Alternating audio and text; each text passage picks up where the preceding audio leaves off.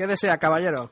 Me gustaría que me pusiese un buen filete de carne de NBA, cocinado por favor a fuego lento, y me pusiesen aparte una tapa del mejor jamón pata negra que tengan. Todo eso, por favor, con sabor latino que hace unos quesos. ¡Cocina! Marchando una ración de NBA. Señoras y señores, bienvenidos a la radio, los Blues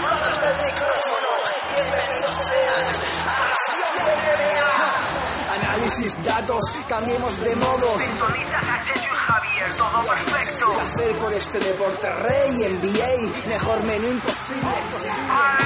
Del este al oeste, del Staples a Madrid, de Carrie a LeBron James, que escuches en tu loro, en tu radio, en tu móvil, donde quiera, que más da? El caso es disfrutar con ración de NBA, ra- ración de NBA, desde el tiro libre, el termómetro, la píldora.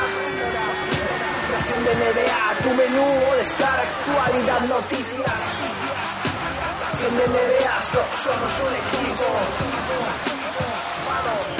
Ración de NBA, bienvenido, bienvenido al podcast de tu deporte favorito.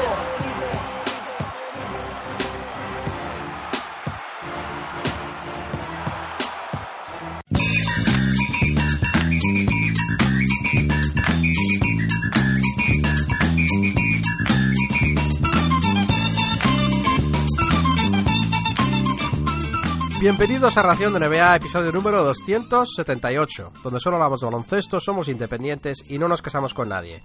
Donde los oyentes sacan a sus perros, se duermen y vuelan mientras nos escuchan. Yo soy Javier y mi compañero Chechu, como siempre, os va a presentar uno del día otro menú más veraniego, ¿no, Chechu? ¿Qué le vamos a poner hoy?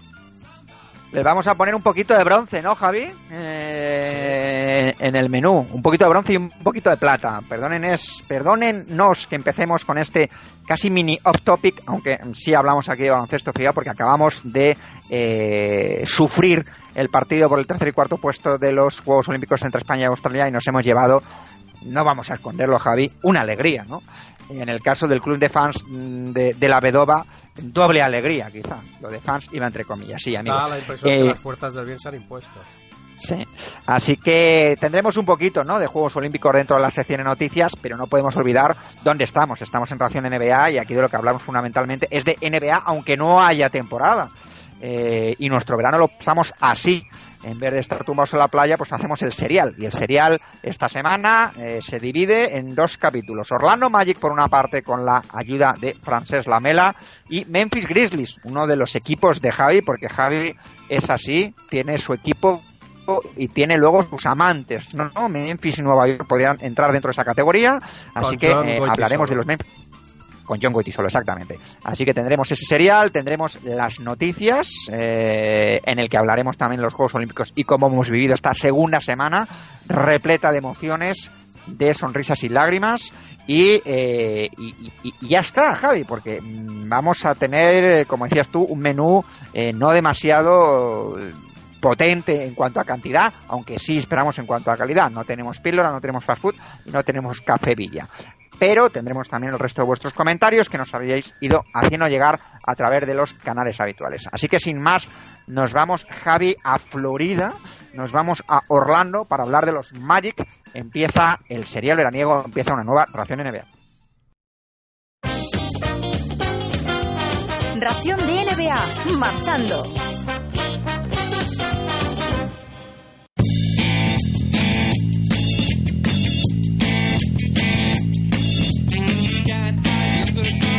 I belong to the tribe? I will prep for every night. Can I belong to the tribe? Have I to commit a crime?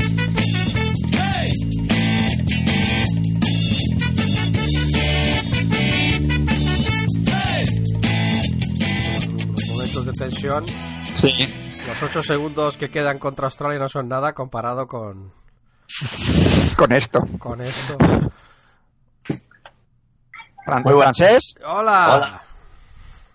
Hola. Francés, ¿qué tal? Bienvenido. Hola. Mira. Francés, Francés viene, viene uniformado. Eh, hay que decir, luego hab- hablaremos de, de, de- la de Penny Hardaway, nada menos. Así que, así que muy bien, ¿Cómo, Francés. muchas- cómo, ¿Cómo te llamamos? ¿Cómo hay que decirlo bien? Yo creo que alguien se metió con nuestra pronunciación, no sé. ¿Cómo, cómo hay que decirlo? Pues francés. Es como una S aquí en Cataluña y suena más Francés. suave. Yo Francés. dicho bien, francés. Bueno, pero tus amigos, ¿cómo te llaman? ¿Francés te llaman? Sí, Oh. francés. Vale, vale, o sea, no- Por cierto, el Shandy eh, está en Estados Unidos también, ¿eh? Que- Sí, Javi, eso es un poco, un poco light para ti, ¿no? Un poco, Sí, bueno. un poco flojo. Hay que apurar las vacaciones, hay que apurar, bueno, las vacaciones, el verano, porque vacaciones ya hace tiempo que, par- que pararon, pero bienvenido, eh, hay que dar la bienvenida a Francés, que es el, el- campeón del concurso de pronósticos de la temporada 2015-2016 de Ración de NBA. Justo antes de empezar la temporada ya pronosticaste varios de los ganadores de los distintos apartados individuales. ¿Cómo, cómo lo hiciste? Pues mira, si te digo la verdad, fue intuición. Yo cuando vi que publicabais que había sido el ganador, me quedé sorprendido porque no recordaba ya qué, qué- qué pronósticos habíamos hecho y, y qué había dicho. Pero la verdad que bueno, eso a veces es suerte. Sí, está claro, si nos has superado, tiene que ser algo, algo la suerte ha tenido que tener un, un rol importante, ¿no? Porque a mí no me gusta perder, pero, pero me estoy acostumbrando, ¿eh? Porque no gano una. Pues bien, pues enhorabuena al campeón y bueno, Chechu, para, eh, yo creo que viene aquí a hablar de algo, ¿no? Viene aquí a hablar de algo, claro. El- y lo primero que le preguntamos, Francés, es eh, ¿qué relación tienes tú con los Orlando Magic? O sea, eh, porque no es de los equipos habituales, digamos, eh, o, que más seguidores suman aquí, aquí en España. Eh, por la camiseta que tienes, eres de la generación Penny y la generación Shaq, por así decirlo. Sí, correcto. Me enganché a la NBA cuando tenía pues mis 11, 12 años, soy de- del 83, y, y justo estaban los Orlando Magic pues jugando sus mejores, sus mejores años. Y estaban Shaquille y Penny, y, y yo pues jugaba de posición base escolta en, en mi colegio, y me fijé en Penny Hardaway. Entonces me enganché, empecé a comprarme la revista NBA oficial y tal, y bueno, pósters de Penny, de Shaq, y ahí viví esos años. Luego, pues, ha venido un declive de Orlando y no hemos podido disfrutar tanto. Pero para los que se quejan de la marcha de Kevin Durant eh, a los Warriors, eh, tú habiendo perdido a Shaquille O'Neal en Magic, lo que hubiera sido una, un equipo para la historia, o sea, ¿qué les dices a esos aficionados de Oklahoma? Que tienen que disfrutar el momento y Oklahoma tuvo su momento con, con Durant y, ahora tendrán que pensar en, en cómo pues eh, reforzar su equipo en torno a Westbrook. Pero hay que disfrutar esos años y la NBA pues es, es un negocio y, y los años pasan, los jugadores se mueven y, y el tiempo pues va cambiando. O sea, Yo traducido, todavía- que os aguantéis un poco, ¿no? Sí, sí, sí. Bueno, y si, eh, como sigan el ejemplo de Orlando, pues se avecinan No, no, temporadas. por favor, no. Se avecinan temporadas difíciles. No, Yo todavía puedo que, recitar. que Westbrook se mantenga sano, ¿no? Porque eso también fue un poco la desgracia de los Sí, Magic. el tema, el tema de Penny, tema de ¿no? Penny. Ahí. ¿Le Son- sigues todavía a Penny o no? Está por ahí Bueno, en Memphis, ¿no? Eh, entrenando a un equipo de high school. Pues la verdad es que no, no tenía muy controlado, pero lo he ido viendo en el All-Star cuando ha hecho participaciones de esas de, de los tiritos entre, entre tres jugadores, ¿no? El, el famosete, bueno, el, el profesional, el retirado y, y, y chicas, ¿no? Entonces ahí lo he ido viendo, pero no, no lo sigo tampoco especialmente. Pero hay que hablar de la camiseta de Orlando. ¿Tú dirías que está entre las más bonitas de la NBA? Yo diría que no, ¿no? Con esa, No. con esa estrella ahí, ¿no? No sé. La, la estrella es bonita, Chechu. El, el problema es que es un poco rollo pijama. Entonces, Sí, un poco No rollo es- pijama. Pero, pero, hay bueno, Diana- pero estás ah, hablando sí, con Chechu, que tiene la del, la del todo a 100. Eh, Atlanta, sí, la, la de la de fosforito esta, la fosforito esta, sí. Pero bueno, de- en fin. Eh, de, pues eso, de la obra en la carretera, que no te, que no te, que te vean de noche. Eh, sí, sí. Francés, venimos aquí a hablar de los Magic. Eh, me preguntaba Francés que, que bueno, que, que- que- qué preguntas le íbamos a hacer. Si nosotros tenemos las preguntas del examen, se las sabe todo el mundo, porque eh, empezamos haciendo un breve resumen de la temporada, de la temporada pasada que acabó eh, en caso de Orlando Magic con un balance de 35-47 bajo las órdenes de Scott Skiles quizá un poquito por debajo de lo esperado, sobre todo por esa playa de jóvenes que tenía, que se esperaba que bajo la batuta del sargento de hierro Skiles, pues eh, mejoraran eh, un poco más. No es que fuese una mala temporada, pero yo creo eh, que eso, que se, que se espera un poco más por parte de los aficionados de, eh, de los Magic, ¿no? Eh, Bueno, francés. nosotros en Ración de NBA, por una vez, eh, ya lo hablaremos cuando digamos los pronósticos, estuvimos bastante cerca. ¿eh? ¿Tú cómo lo, vi- cómo lo viste, francés? Bueno, pues em- empezamos un poco motivados, ¿no? Que he estado repasando y, y los meses de noviembre y diciembre, pues Orlando estaba ahí en, en puestos de playoff con 19 victorias y, y 13 derrotas. Pero luego no sé qué pasó, supongo que el vestuario pues ya, ya se veía venir esos cambios que hubo más adelante y encadenó un, un mes negro en enero de dos victorias, 12 derrotas. Y eso nos condenó y, bueno, supongo que los dirigentes ya tomaron decisiones y hubo los movimientos de, de, Tobías y, y llegaron Ilyasova y Jennings. Y ahí ya el equipo, pues imagino que ya pensaba en, el, en la temporada siguiente. Cuando alguien, cuando alguien llama a los jugadores de su equipo por el nombre, por el nombre de pila, es que hay, hay, hay, una conexión sentimental, ¿no? No dice Tobias Harris, dice Tobias, ¿no? Yo, a mí me, eh, me, me pasa, me pasa un poco lo mismo. Eh, sí, bueno, decir que los mejores jugadores del equipo, pues fue Oladipo, el, bueno, en cuanto a números por lo menos, eh, aunque perdió la titularidad, en, eh, sobre todo en la segunda parte de la temporada. Eh, yo no vi tantos partidos francés seguramente como tú, pero le sacaron el 5 inicial. Eh, Busevich estuvo también eh, bordeando ese doble-doble eh, habitual. Eh, Fournier, yo creo que ha sido la mejor noticia de Orlando esta temporada Sí. porque es un jugador que ha progresado muchísimo. Aprovechó eh, las circunstancias del equipo para tomar ahí un, hay un, un hueco en la, en la rotación. Y, y bueno, de los eh, un poco. A ver, ¿cómo pronunciamos al, al novato de. de Sonja? El Sonja, sí. Sonja, es Sonja, Aquí. ¿no? Es Sonja un poquito casi desapercibido, ¿no? Sí, sí, sí. Dejó destellos en algún partido de lo que puede hacer, pero creo que tiene que ponerle más constancia, más cabeza, que aquí en, como aficionado del Barça, pues le pedíamos eso cuando estaba aquí. Y, y tiene, que, tiene que aprovechar este año. Yo creo que es el momento de que Son ya dé un paso adelante y, y gane minutos. Sí, hombre, es- eh, Sonja es muy de destellos, ¿no? Incluso cuando eh, estaba aquí tampoco ha sido un jugador que, que te enrachase eh, cinco partidos a un nivel más o menos notable, sino que te hacía un partidazo y en el otro estaba un poco desaparecido, ¿no? Y allí en la NBA, lógicamente, eso está amplificado, ¿no? Porque son muchos más partidos. eh, además, había unas declaraciones de Sky a la mitad de temporada que decía que es que no defendía, o sea, no defendía, que bueno, que tenía muchos problemas en defensa, que de hecho le atacaban a él. eh, así que, así que se ha quedado, bueno, jugando 18 minutos por partido, 6 puntos, pues uno más, uno más, cuando se esperaba que fuese un jugador que desde luego tiene potencial, pues para, para no digo para ser All-Star, pero para ser un jugador importante en, en, en- en la liga. A ti el, el cambio de mitad de temporada, eh, la, la- la marcha de Tobias Harris a, a Detroit, ¿qué, qué te pareció? Después de haberle renovado, ¿no? Después de haberle renovado por, por un Sí. buen dinero. Me dejó frío, la verdad, no, no me lo esperaba y por esa razón también lo habían renovado, parecía que, que bueno, que, que todo encajaba, ¿no? Y que seguía ahí en el equipo y haciendo buenos números. Quizá no tanto como el año anterior, pero estaba jugando bien. Pero no había una historia entre él y Jack de Milwaukee que, Mm. que no, No. que no se gustaban. Es lo que parece curioso, ¿no? Que, que tuvo mucho que ver con esa marcha, pero luego, eh, claro, Skiles mismo se fue, que ya llegaréis, me imagino, a ese punto. Eh, creo que eso es un poco la, pues la contradicción aquí, ¿no? Haces caso al entrenador, que nunca, no siempre se le hace caso y luego se te va el entrenador, que tampoco es nada habitual.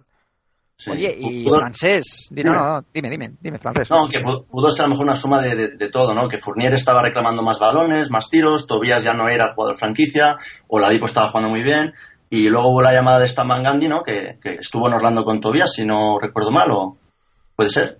No es posible. Bueno, no, pues posible. mm, Entonces, a lo no, mejor Hay que mirar hubo los años. eh. A lo mejor hubo fuerza y dijo, vente conmigo a Detroit que te sacaré provecho. Bueno, no, te preguntaba por Peyton. Este. Peyton, aparte del peinado, ¿qué nos ofrece por encima? Estamos ya hablando de este verano o del año pasado. No, estoy ya hablando del verano pasado, o sea, del, año pasado, lo que cual lógicamente hay jugadores eh, sobre los que la opinión, eh, digamos, convalida sobre un año y sobre lo del verano y sobre lo del año que viene, pero Peyton, eh, que luego hablaremos después de los movimientos de verano, se queda ahí un poco haciéndose fuerte en el equipo. Tú has visto más partidos, pero es que yo los partidos que he visto de Peyton y he visto unos cuantos, ¿eh? O sea, no eres de los equipos que menos partidos he visto. Habré visto mis buenos 10, 15, 20 partidos de, de, de Orlando. Me, me cuesta, digamos, encontrar algo en el que esté por encima de la media, ¿no? De los bases de la NBA. Es buen defensor, mal tirador, eh, buena visión de juego, pero no me acaba de convencer. Sí, eh, posiblemente no sea el, el base con el que un equipo tiene que aspirar a luchar en, playoff, pero es un tío que, aporta en varios eh, en varios apartados estadísticos y, da asistencias, coge rebotes, te roba balones y sabe aprovechar un poquito sus condiciones para penetrar a canasta y, y, anotar ¿no? Con, con, más facilidad. Pero sí que estoy con vosotros que no lo veo como el base del futuro cuando Orlando quiera realmente competir arriba. Tuvo buena temporada rookie eh, que prometía y, luego es eso. Yo creo que ese es el bajón un poco de esta temporada donde no ha mostrado mucho más de lo que había mostrado en la temporada rookie, ¿no? No hemos visto demasiada progresión. Eso es un poco lo que preocupa porque sí que tenía había empezado pues un jugador que se suponía que es uno de estos eh, jugadores aguerridos de mentalidad fuerte pero no lo hemos visto mucho más que, eso y pero pero eso es lo que digo yo que la progresión este año ha sido poca pero bueno, cuando hablemos del verano parece que sí, que le pues siguen apostando, invirtiendo en él y vamos a ver cómo si da ese salto. Porque de las primeras cosas del verano, y nos metemos ya en la época estival, es la salida de Scott Skiles. Es una de las cosas más sorprendentes para mí del verano NBA, sobre todo teniendo en cuenta eh, los movimientos posteriores. O sea, Scott Skiles se va, da la impresión de que porque no está, no está a gusto con, con este equipo, con este grupo de jugadores, con esta composición de plantilla, él mismo lo dice, de hecho, que dice que no es el entrenador adecuado para este equipo, pero luego el equipo lo cambian, no te voy a decir de arriba abajo, pero bueno, a sus jugadores más importantes. Así que, eh, bueno, francés, guíanos, ¿qué pasa con, con, Skiles y, y, bueno, qué pasa con, con, la gerencia? No sé si es que tendría también un problema eh, con la gerencia Scott Skiles, porque desde luego si era con el vestuario, el vestuario se lo han cambiado. Sí, es, es, posible que, hubiese ahí un poquito de choque entre dirigente y Skype, porque la plantilla pues es una plantilla con jóvenes que, te va mejorando, que de hecho te mejora resultados anteriores, porque la, si miramos las, las, clasificaciones de los años anteriores, Orlando ha ido mejorando poco a poco, pero ha ido mejorando y este año acabó con 10 victorias más. Pero a lo mejor decisiones que él quería tomar no, no estuvieron de acuerdo y, y tiró la toalla. En vez de seguir y buscar otros caminos, tiró la toalla. Y oye, la llegada de Vogel a mí me motiva. A mí me ha gustado lo que ha hecho en Pacers y, yo creo que, el equipo puede seguir creciendo. ¿Me chirrían algunos movimientos? Sí, ahora, ahora hablaremos cuando introduzcáis los, los traspasos, pero, pero bueno, yo creo que el equipo eh, va en, la buena línea de, seguir reconstruyendo y, ser fuertes en el futuro. No, si aquí los traspasos los introducimos todos, no te preocupes. A ver, por, por orden un poco, con renovaciones, ¿no? Fournier, 17 boniatos al año durante las próximas 5 temporadas. Mm, ¿Qué, qué, qué, cuerpo se, te queda? diciendo? O sea, que esto es como los pantanos de campana que vuelven y se van o, estamos anclados en los... 17 millones de dólares al año para Evan Fournier. Eh, ¿Qué te parece, eh, francés? Bueno, tenían que dárselos, ¿no? con la subida salarial están pagándose eso a titulares y bueno, y a suplentes incluso, ¿eh? Así que siendo joven y con la proyección que ha, mostrado esta última temporada, pues bueno, tenían que dárselo y probar si les salía bien la jugada. Y bueno, a mí Fournier me gusta, pero sí que lo veo irregular en el tiro, ¿no? Que a veces te mete partidos un montón de triples, luego está fallón. Y bueno, veremos, veremos cómo les sale. Pero a día de hoy es el escolta titular del equipo. Pero no te cae mal, a nosotros un poco, ¿no? Nos cae mal, esos peinados un poquito, esos... Poco, poco. Y te diré más, soy, soy un poco friki en, los videojuegos y no me va bien en el, en el 2K, así que lo tengo un poco como con la cruz puesta. Oye, Javi, que yo estoy jugando también al 2K, ¿eh? eh que lo sepas, con Atlanta. eso sí, es que tú eres, yo no sé, haces el milagro de los panes y los peces con tu tiempo de ocio. He traspasado a Horford y a, y a ti, y me he hecho con Okafor, en Reddick y Kemba Walker. ¿Qué te parece? Eh, creo que... o sea, ahora, bueno, lo que pasa es que ahora no sé quién va a defender. Con, ahora tienes a Corber y a Reddick ahí.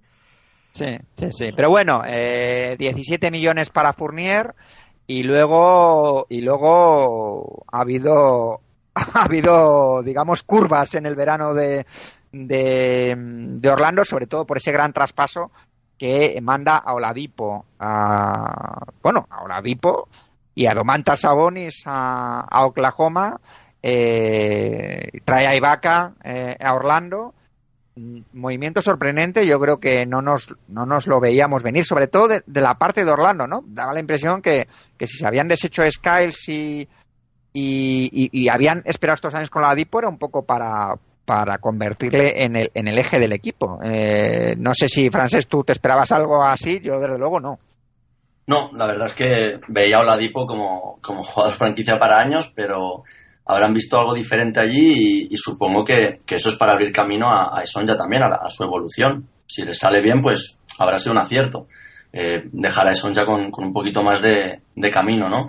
Pero bueno, supongo que Vogel haya tenido mucho que ver eh, en su predilección por jugar con hombres altos y el hecho de que tenga ahora tres armarios como Ibaka, Busevic y Villombo, pues ah, imagino que eso es lo que, lo que él buscará. Y luego el juego exterior, pues entre Fournier, eh, Sonja y el experimento de Jeff Green, que a mí, pues la verdad que no me acaba de, de convencer, Sí. pues busca, busca equilibrarlo. Bueno. ¿Tú, ¿Tú en qué equipo estás? ¿Eres Team Javi o Team Chechu a la hora de Jeff Green? O sea, no hay, ¿Cómo? ¿Aquí hay un Team Chechu en eso? O sea, a estas Team Chechu y. Team Javi, ¿no? O sea, que decir, yo tengo esperanzas en Jeff Green, de hecho me parece un jugador la gran de gran de calidad. Clippers, ¿no? Eso sí, eh, ha firmado por 15 millones. ¿15 millones ha firmado, creo, Jeff Green? Me parece que sí que ha firmado por eh, 15 millones.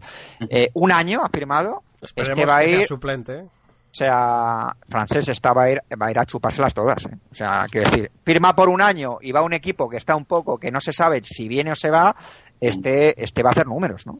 Sí, si le pone en- pista de titular Vogel, lo va a hacer porque se va a querer ganar el contrato suculento el año que viene. Pero ya ha dicho Vogel que piensa en Aaron Gordon como alero titular, como small forward. Bueno, eh, titular, o, pero como alero. Y a mí lo de Gordon alero sin tener un, un handling se llama, ¿no? Eh, Allí, Javi.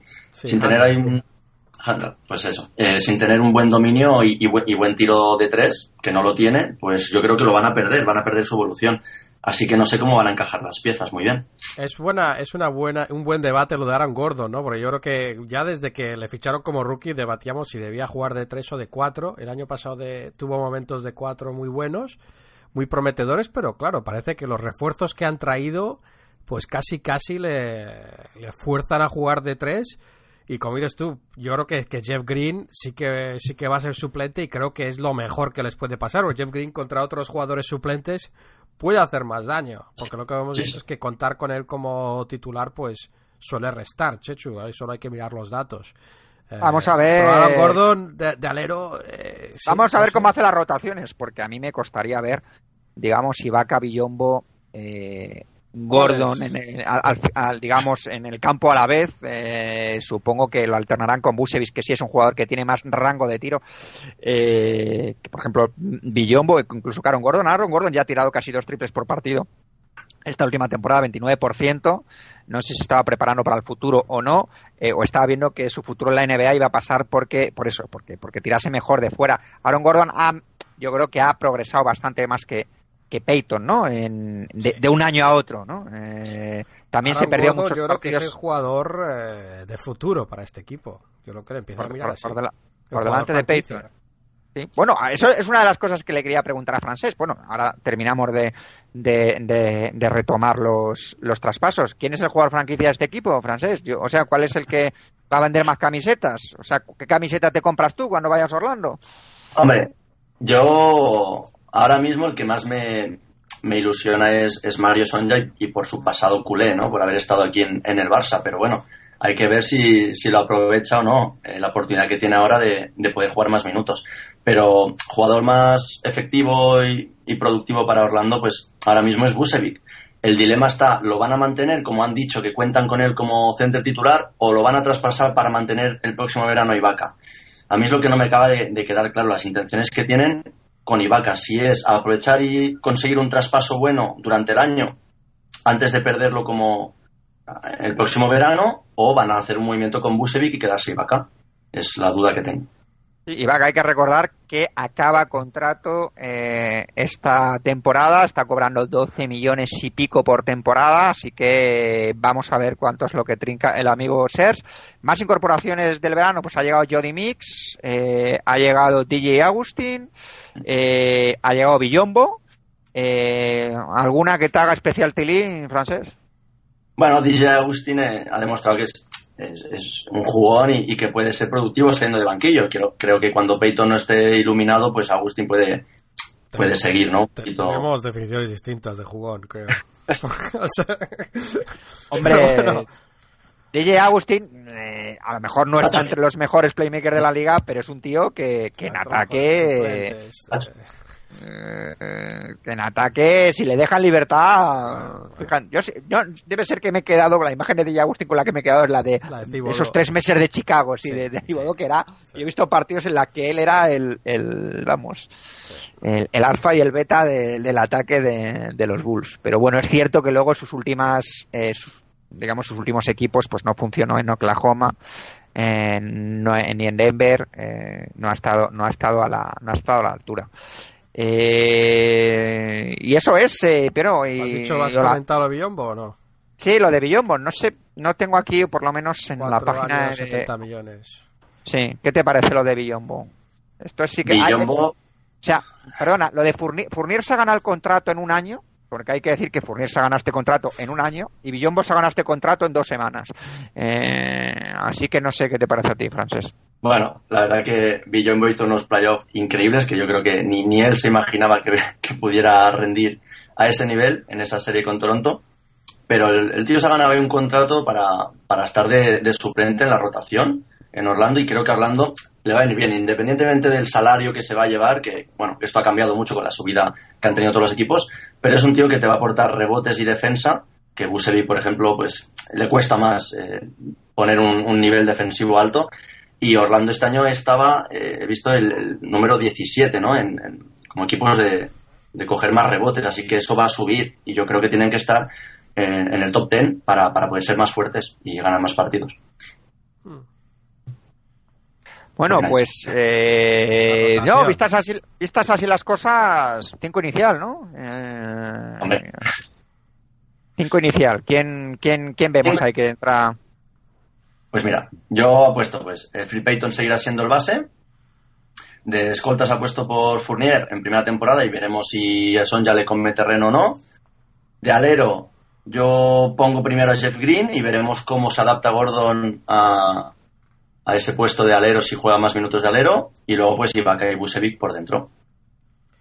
Ibaka Yo, y sí. yo sí que veo a Aaron Gordon saliendo titular, ¿eh? Yo creo que Frank Vogel, además, con lo que valora la defensa, no es que no es que Aaron Gordon sea conocido por ser un gran defensor, pero Jeff Green no, no tiene esa intensidad defensiva. Pero podría, podría darse cualquiera de las dos maneras. Para por espectador, supuesto, mejor. Yo ponía a Jeff Green antes que a Aaron Gordon, por lo menos de, de inicio. Porque no ha jugado para tu equipo, Checho. Si lo hubieras visto más partidos, yo creo que... Tú lo has sufrido. ¿no? Lo has sufrido Sí, con Memphis y de ahí. Para conocerla hay que sufrirle en persona, aunque Luis Prado tiene una buena experiencia suya eh, y Doc Rivers por lo visto también, pero fíjate cómo, cómo ha salido también de los Clippers. Bueno, y- y esperas algo de, de Jody Mix. Tuvo una temporada ciaga tras esa lesión, eh, pero bueno, tampoco debería ser una, una rémora, ¿no? Podría ser un, un jugador que pueda aportar ese tiro exterior. Bueno, jugador de, de final de rotación, ¿no? Pues, eh, teniendo a Fournier, Sonja eh, como escoltas de, de más producción, pues Jodemis puede salir ahí a, a aprovechar esos 5 o 10 minutos por partido y, y aportar algo, pero tampoco lo veo que, que vaya a ser clave, ni, ni muy importante. Pero cuando dices mucha producción, o sea, Sonia, si seis puntos de media y dos Bueno. rebotes. Pero también tenía Oladipo este año y, y Oladipo ya no está, así que creo que va a tener más oportunidades. Ok. Si vosotros le conocéis más de Barcelona y tal, pero vamos, yo estoy todavía. Pero son esos vínculos, son esos vínculos Estoy afectivos que, sí. que- que estableces con jugadores a los que le has visto aquí, porque Sí, están, sí, por me eso. pasa a mí con Mirotis, pero, pero bueno, Se le eh, supone la que- calidad, pero no es que la vaya mostrando. Sí, mira, mira los juegos que ha hecho, que tampoco han sido han sido demasiado demasiado espectaculares, pero francés, yo te yo te comprendo, te comprendo y, y yo por lo que le he visto sí que tiene tiene el potencial desde luego, eh, por lo menos en ataque sí que lo tiene. Eh, yo el, el- juego interior de de Orlando espero que no se les ocurra hacer nada con Busevich porque con Ibaka y y, y Villombo en, en el poste. No sé si alguien va a ser capaz de meter ahí una canasta, eh, digamos, de espaldas al aro. Desde luego, Villombo y Ibaka no serán los que se la trabajen, por lo menos. Así que, eh, y Busevich también es un jugador que, que yo creo que se siente más cómodo eh, metiéndolas a 4 o 5 metros, ¿no? Con esa manita, con esa manita que tiene. En cualquier caso, llega el momento de la verdad. eh, y el momento de la verdad es eh, mojarse, francés. Eh, hay que mojarse y hay que hay que ver si, si superan la marca del año pasado o no. ¿Tú qué nos dices? Yo apuesto a que sí, he estado mirándomelo y para, para no quedarme muy lejos y que luego el año que viene me, me recordéis mi fallo. Y yo les pongo, para seguir en esa progresión, eh, 41 victorias, 50% de victorias, y, y que seguirán ahí cerquita de playoff para en dos años ah, ponerse ya en la lucha de entrar en playoff. Bueno, con 40 con- si tienen 41 victorias, la lucha van a estar. Eso, No. está, eso está claro. Pero Bueno. Quizás no les dé, pero sí. O sea que está, bueno, ya, ya era hora, ¿no? Porque cuando miramos, cuando terminamos con los próximos, quiero oír tu opinión del general manager, ¿no? Rob Hennigan, que, que parece que tiene bula, ¿no? No, no, no hay nada que sea culpa suya. Pero bueno, Sí, Chechu. son de estos equipos que llevan muchos años de reconstrucción. Yo digo 32 victorias. Yo les pongo menos que el año pasado eh, todavía. Lo siento, amigos. Ahí, Eh, pero-. Es que este año estoy un poco más rácano, ¿no? Me he dado cuenta que los primeros años empezaba a repartir victorias de manera eh, demasiado alegre y este año cuando llegue a Atlanta y le dé las 70 victorias, pues claro, eso, eso tiene que salir de algún sitio. No, no, no. Pero no, no le veo, no le veo eh, mejor que, que el año pasado. Tengo dudas con el juego interior de este equipo y bueno, sí, sí que es cierto que Vogel parece ofrecer eh, más garantías, ¿no? Por sus años en Indiana, pero pero no sería la primera vez que hemos visto a un entrenador que llega con un cartel muy alto, un equipo que tiene que progresar y se pega el batacazo. ¿Y quién? Ese chaval que levanta la mano por detrás, sí, Lionel Hollins, sí, exactamente. Eh, a ese tipo de, eh, de circunstancias nos remitimos. Yo 32 victorias le doy. Hombre, pero entró en playoffs el primer año, Lionel Hollins. Creo que estás, no sé, Exagerando. estamos exagerando un poquito. ¿Cu- ¿Cuánto ha dicho? 32, ¿no? Yo 32. Sí, Francés, bueno. 38. Eh, Vamos a recordar, Chechu, que por una vez, o sea, el año pasado creo que acabaron en 35 victorias, ¿no? Y esta vez tú- diste 36 y yo di 34, así que la media... La media, la media, vez- la por media ración de NBA. Estuvimos cerca. Eh, y eh, antes de dar mi próxima, me quiero decir que para mí sigo pensando que lo ideal sería jugársela con, eh, con Gordon jugando más de 4, aunque le falte estatura. Me parece que es donde más se puede aprovechar su potencia. Eh, vamos a ver qué hace Vogel. Yo creo que yo creo que esa disciplina que va a aportar a sus jugadores ya la aportaba Skiles, pero que les va a dar un, un equilibrio un poco mejor en ese sentido. Apuesta por los hombres altos, va a apostar también por un juego más agresivo. Bueno, vamos a ver qué tal sale, pero yo sí que creo que va a mejorar y yo les doy 40 victorias, una menos que Francesc. Eh, mano de Vogel, ¿no? Porque como dice, como dice eh, Francesc, tuvieron un momento bueno y luego hay una, una segunda parte de temporada que parece que se rinden, ¿no? Y se dejan un poco ir. Eh, lo cual yo creo que no va a pasar con, con un Vogel que, que tendrá pensado estar durante varios años. Este era el entrenador que quería Memphis, que no pudo conseguir, pues se lo le convencieron Orlando Magic. Así que yo creo que yo creo que lo va a hacer mejor. 40 victorias, pues 5 más que el, que el año pasado. Y mi, mi fundamento, chicos, también es que veo a Charlotte y a, y a Miami bajando sus victorias y ahí se puede aprovechar un poco Orlando. Ah, sí, nosotros no, no somos tan avanzados como para tener esas cosas. Tenerlo en cuenta, por eso los números no nos salen luego, pero Miami es verdad que tendría que bajar, sí, ya, ya llegaremos al serial de, de Miami. Y eh, bueno, eh, tu cuenta de Twitter para los que quieran seguirte. Pues mira, eh, no soy de los más activos, pero... Pero tampoco da de los más inactivos, ¿eh? Pues, decir que- Correcto, correcto. Y, me gusta también retuitear, pues. Mira, es eh, FLP, que son mis iniciales, eh, 10, 83, que el 10 es mi número que he llevado pues siempre jugando a básquet, o casi siempre, y 83 es mi año, es, es fácil de recordar. Pero tenemos preguntas, Francés. ¿Sigues jugando al básquet? Pues mira, eh, este año hice mi segundo retiro, porque ya me había retirado hace dos Como años. Jordan. Como Jordan. Sí, igualito, igualito.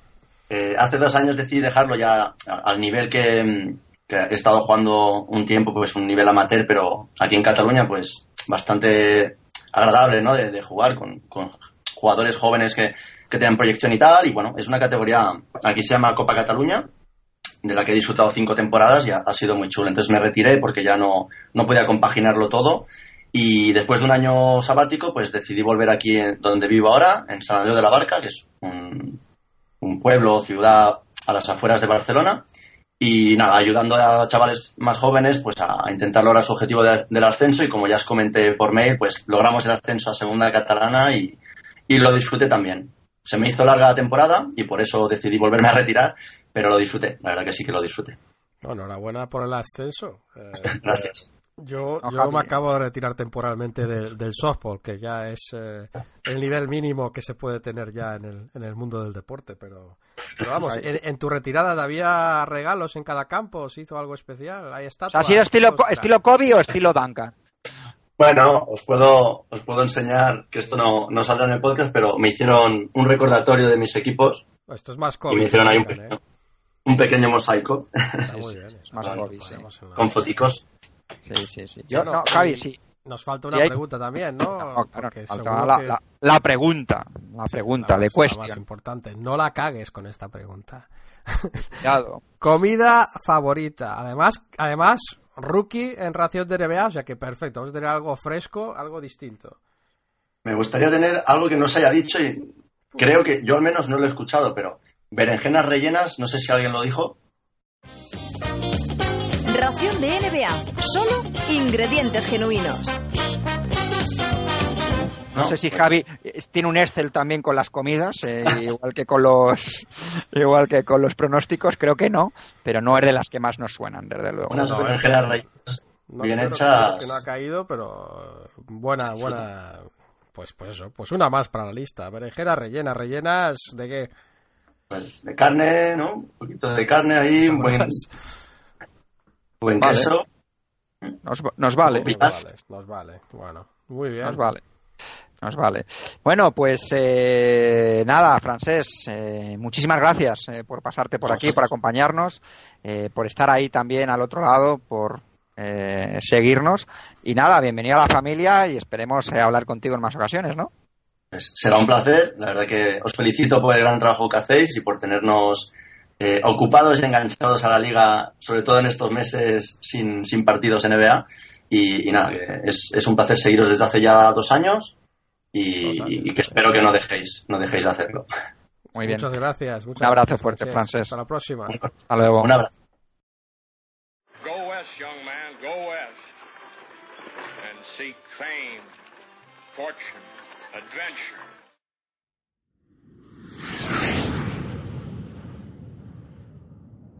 We don't do no bluffing. No. When you mess with us, you get ugly. Quick to make it take a loss against nothing. Put your hands in the sky and keep your feet jumping. It don't matter who carrying. We embarrassing. Got another call us arrogant. No comparison. Better talk to a therapist. Go with Marion. Pet the ball like a heritage my Samaritan. And we ballin' out. We don't bluff. We call him bluff. We call you out.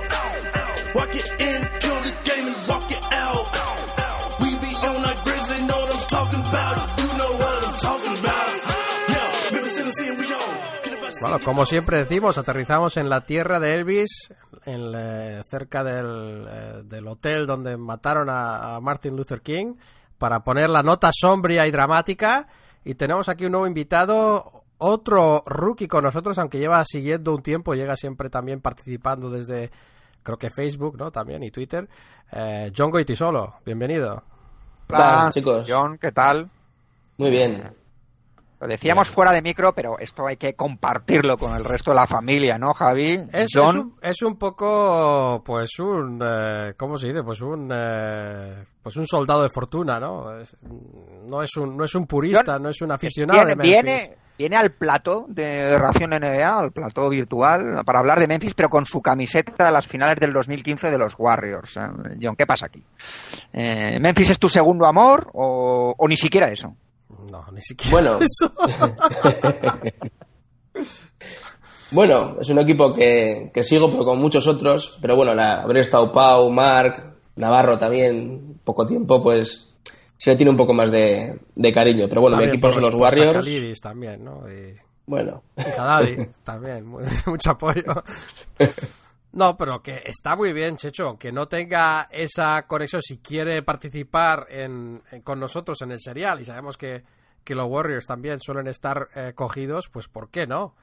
¿Por Claro qué no sí. venir aquí? Porque seguro que, que te gusta el baloncesto, John, ¿no? Y, y Memphis Sí. es un equipo que ha puesto las cosas algo dificilillas a, a tu equipo en el pasado. pues es un equipo muy duro, muy duro. Mucha defensa y que, que cuesta mucho competir con ellos. Sí, vamos, y, y John va a medir sus intervenciones porque parece que tiene problemas de, eh, De voz, poquito, sí. de garganta, de garganta. No vamos a decir eh, por qué, pero tenemos sospechas. Y eh, eh, vamos a hablar de la temporada pasada rápidamente. Memphis Grizzlies 42 y 40, eh, un récord pues eh, peor de los últimos varios años, pero les valió para estar en playoff. Hay que decir que es de los pocos equipos en la conferencia oeste que lleva seis años consecutivos de playoffs. Eh, a que alguien haga la lista, porque no creo que haya muchos, habrá tres o cuatro. Y, bueno, fue una temporada, pues, pues vamos a decirlo, muy, muy dura, ¿no? Muy, muy dura muchísimos lesionados. Está contando en Basketball Reference. 28 jugadores tuvieron minutos. 28, que se dice pronto. Y, eh, y tuvieron lesiones. eh, pues pues pues muy muy duras para casi todos los jugadores claves del equipo en algún momento y específicamente la de Chalmers que, que el pobrecillo no solo le ha costado la temporada en Memphis sino que le ha costado muchísimos millones de dólares, ¿no? Ch- Chalmers ahora mismo está como agente libre todavía, no me sorprendería que acabara en Memphis con un contrato eh, pues muy bajo eh, porque tienen sus- sus derechos de sus bird rights, ¿no? Derechos de franquicia. Pero Chalmers tuvo una lesión que, que terminó de poner, digamos, eh, la losa en la temporada de, de este equipo, que, que también ha perdido, ha perdido a Margasol. Mm, Brandon Wright ni siquiera llegó a arrancar, ¿no? Ha estado básicamente gran fichaje, parecía, pero que ha estado toda la temporada lesionado. Y lesión de Conley también por momentos, lo cual hizo que, que llegaran los playoffs en los últimos partidos de la temporada. Yo creo que perdieron prácticamente todos. Llegaron pues a trancas y a barrancas y llegaron a esos primera ronda de playoffs contra Spurs donde les ganaron 4-0 y, y porque llegan a jugar 10 y les ganan 10-0 porque era una superioridad tal eh, con decir que digamos solo les quedaba como tres de los jugadores de su rotación, su top 8 de rotación, solo había tres sanos en esos playoffs. Te puedes imaginar, no, sé, no estamos hablando de perder a tu mejor jugador o perder a tu segundo mejor jugador, sino es que es perder a toda rotación prácticamente. Y eso es a lo que se enfrentaron este equipo con un entrenador, Dave Jorger, que cada vez estaba más enfrentado con la, con la directiva desde el principio de temporada. Eh, no sé, ¿qué impresiones sacaste tú de esta temporada, John? Pues yo creo que el resumen de, de la temporada son esos 28 jugadores que no, o sea, que, que participaron en el, en el equipo. Al final, sin Mark, sin Conley, sin prácticamente todo, todo el equipo titular, era imposible plantar cara. Pero hay, pero hay que reconocerles el orgullo del equipo porque podrían haber hecho tanking y aún así fueron a competir y se demostró luego con las lágrimas de Jorger al acabar los playoffs y hablando de, de sus jugadores, cómo compitieron, cómo lucharon. Una rueda de cuando prensa muy podían- emotiva, muy emotiva. Sí. Y podían haber, haber tirado la temporada, elegir mejor en el draft, más alto y, y aún así Memphis es lo que tiene, es un equipo muy competitivo. Siempre compite, siempre pelea. Vas, eso que se habla siempre, ¿no? La actitud que tienen ellos a la hora de competir. Tiene a varios jugadores que son de estos hiperprofesionales, esas alturas que, que solo juegan para ganar y que no permiten eh, que otros compañeros se relajen, ¿no? Estoy hablando de, de Zibo y Tony Allen especialmente. Son jugadores que, que, que, que no solo se exigen a sí mismos, que exigen a los demás. Y eso fue una razón razones también por la salida de Jeff Green. Hubo rumores que uno de ellos dos le había amenazado con meter una paliza eh, un par de semanas antes de que le traspasaran, que es cuando empezó a defender más Jeff Green, que es lo que facilitó su traspaso a los Clippers. Eh, es- eso, eso es algo que, bueno, se van haciendo mayores esos jugadores, pero una temporada ciega, pero y llegamos a un verano un poco también de, pues de miedo, ¿no? Porque había quien pensaba que Mike Conley eh, se podía ir, está envejeciendo el equipo, estamos siempre oyendo esos rumores, vamos a reconstrucción, que se están haciendo mayores, pero claro, es un equipo que se había mantenido competitivo y querían seguir haciéndolo. La directiva de Memphis había dicho que podían eh, y que habían siempre conseguido renovar a sus estrellas eh, pues cuando estaban libres. Habían tenido más problemas en atraer agentes libres, pero habían renovado a Margasol, habían renovado a Zibo un par de veces, habían renovado a Tony Allen cuando tuvieron que hacerlo y a Conley, pues, eh, pues dio mucho que hablar, pero consiguieron renovar cinco temporadas, 153 millones, lo que es el parece ser el contrato todavía más alto en cuanto a, a- a cifras totales de la historia NBA, historia actual, que va a ser desbordada rápidamente. eh, el ahora rebautizado Mike Conley como The Conductor, ¿no? No sé si habéis visto el vídeo que le hicieron en Memphis, eh, que es una cosa que hacen fenomenal, la verdad. Y con Eh, Marc Gasol hicieron también. el de Marc Gasol fue precioso y este, este también, yo creo que, que estuvo pues un, un peldaño quizás por debajo de Marc Gasol, pero también muy bonito. ¿Lo habéis visto? ¿Tú lo has visto? No, No, yo no lo he visto. no, yo no lo he visto. yo no he The visto, no. Conductor, pues, eh, pues ponelo en YouTube, The Conductor Mike Conley.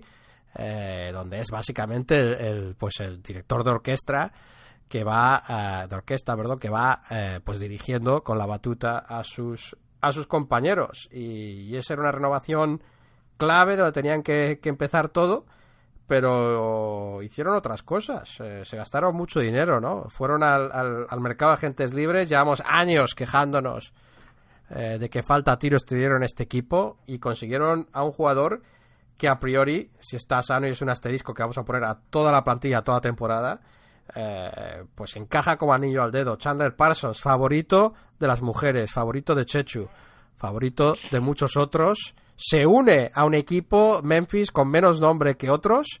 Eh, en un mercado donde pues, pues tenía también una oferta de Portland y que posiblemente si hubiera esperado hubiera tenido más ofertas, se decanta por este, este equipo de Memphis eh, que tiene esa lucha como característica y viene a complementarles de manera eh, perfecta para mí, porque no va a quitar, es un hueco que está ahí libre y es un jugador que facilita juego, que tira bien, que es algo más atlético que los demás, si es que está sano.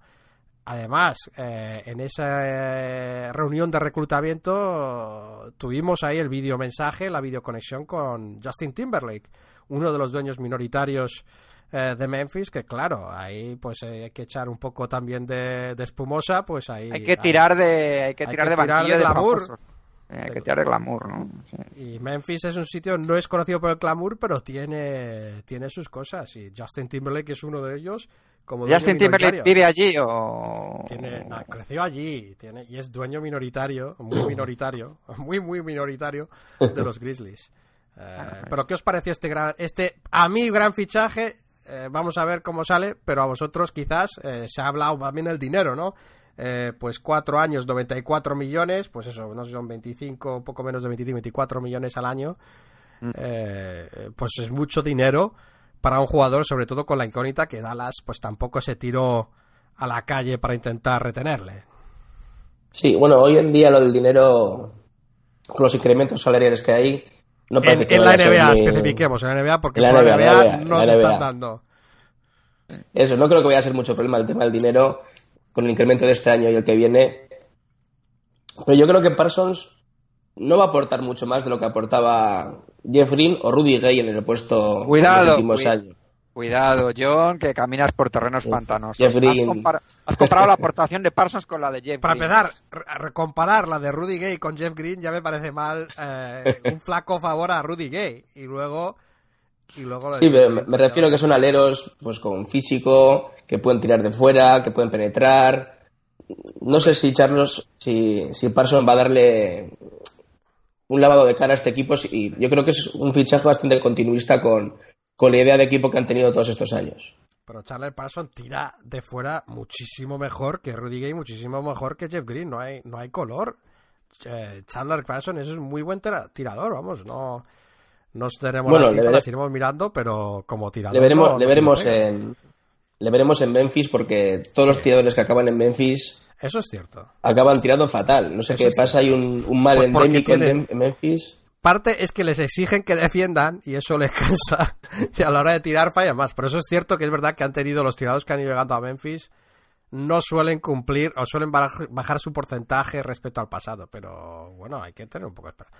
Eso me parece más justo que eso de compararle con, con Jeff Green. Pero bueno, puede darse. Y entonces lloraremos todos. Sobre todo. eh, Hombre, este la, la, la duda con Parson es si nos enfrentamos, al que vamos a ver es a- al jugador que salió de Houston dispuesto a convertirse en una estrella como un cohete, eh, o al jugador que hemos visto en Dallas un poco lastrado por los problemas físicos, por las lesiones, por no, eh, digamos, eh, disputar una temporada completa. Es un jugador que genera bastantes dudas, ¿no? En el aspecto, en el aspecto físico, porque además es un jugador que depende mucho de él, ¿no? Es gran defensor, es buen penetrador. eh, bueno, mm, la verdad es que jugártela tanta pasta a un jugador Sí. que ha estado con esos problemas esas dos últimas temporadas, quizá es una apuesta un tanto arriesgada en Sí. cuanto a la cantidad de dinero que estás, porque es mucha pasta en cuat- además cuatro temporadas, ¿eh? no, no, no es que estés diciendo vamos a ver qué tal está y le damos un año de contrato, no, le dan cuatro años eh, y va a acabar cobrando 25 millones, ¿no? Sí, Vamos. Pero, pero yo creo que lo que hay que tener en cuenta, y estoy de acuerdo con lo que dices, es, es que o le das cuatro años o no te lo llevas. Te da una oferta básicamente igual de Portland y, y es el... Entonces, yo creo que un equipo como Memphis tiene que decir, ¿seguimos apostando hacia adelante, seguimos apostando a ganar o, o le damos al botón de reset, le va- vamos a, a empezar a reconstruir con Marc Gasol, eh, con Conley, jugadores veteranos que les queda, que les queda gasolina. Yo creo Javi, que, yo creo- en yo este creo que en Memphis- no tienen en otras Memphis- opciones. En Memphis no hay botón de reseteo, Javi. Yo Por creo. eso, por eso te digo, pero tú que no es, no es si le das demasiado, no, es o, o quieres a Parsons y entonces tienes que gastarte eso y comprometerte esos años, o no lo quieres y te buscas la vida con otro, pues Jeff Green, otro, otro de estos que, que está ahí de vuelta de todo. O sea, no, no sé, o sea, yo creo que la ambición, salga o no, la ambición para mí es admirable más, más allá de, de, digamos, conformarse o, o resetear o lo que sea. Yo creo que este quizás no salga bien y yo creo que la salud es uno de los problemas principales de esta plantilla a lo largo y ancho, ¿no? Porque son, son mayores, son gente que, que tiene historial de lesiones. Eh, no, Margasol, no, hay que ir más lejos, ¿no? Margasol tiene una lesión en el pie de la que está saliendo que, que no sabemos cómo va a estar. ¿no? Conley, Conley mismo, eh, que es un guerrero, pero se ha perdido muchos partidos, bueno, muchos, no tipo Anthony Davis, pero se ha perdido partidos todas las temporadas. O sea, que creo que sí que es verdad que es un equipo que, que está, es un poco más propenso a las lesiones que, que otros equipos. eh, y eso va a ser un problema. A ver Bueno. cómo vuelve Margasol, ¿no? Exactamente. exactamente. Vamos, vamos con los demás fichajes eh, rápidamente. Troy Daniels, 3 años, 10 millones. Quien no conozca a Troy Daniels puede decir que es uno de estos tipos que, que tira muy bien. Eh, no sabemos. mm, Quien no si conozca a Troy más. Daniels, que no se preocupe, que tampoco pasa nada, ¿sabes? O sea, que no le vamos a quitar el carnet de racionero, ¿eh? No pasa nada. No, no, pero me refiero que son que es que es otro jugador. Este jugador es pues tiene una misión que es anotar de lejos. Repescan a James Dennis, que había sido un motivo de dis- discrepancias y problemas en la directiva, entre la directiva y Jorger. Dos años, 6 millones de dólares y va a jugar bastantes minutos, creo. Pero es un poco debilidad. Y luego los rookies, fichan a dos rookies, bueno, a tres, pero eh, vamos a hablar aquí de. perdón. Wade Baldwin, eh, pues un base, eh, bueno, vamos a hablar que, conocéis vosotros de, de Wade, de Wade Baldwin y de Jonte Davis, otro, otro pivot, y luego repescan a Andrew Harrison de la D-League. Y luego bajas Matt Barnes, Lance Stevenson Chalmers y otros 20 eh, que no eran tan importantes, ¿no? Eh, pero Matt Barnes, desde luego, va a ser una baja eh, notable porque fue uno de los jugadores que estuvo más sano la temporada y que puede jugar tanto titular como rotación sin, sin demasiados problemas. Los rookies, John, ¿tú conoces algo de estos rookies o, no? No los he visto jugar, estoy leyendo sobre ellos. De Jonta Davis parece un jugador interior con más físico que talento, por lo que, por lo que he leído. Pues ayudará en defensa, rebotear, bueno, lo que, lo que se pide un poco también en este equipo. Y Wade Baldwin también, pues, parece más penetrador que, tirador. Bueno, no, no hablan mal de él.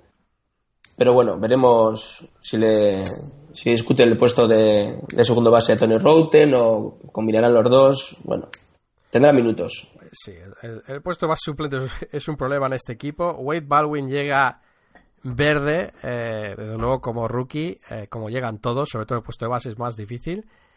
Y, ojo, porque ya nos están preparando mensajes la directiva y otros diciendo que, que va a poder jugar minutos por su capacidad defensiva, ¿no? Que es lo que tiene, eh, va- está listo físicamente para rendir en ese lado de la cancha ya, pero que en el lado ofensivo le queda, por lo visto, bastante.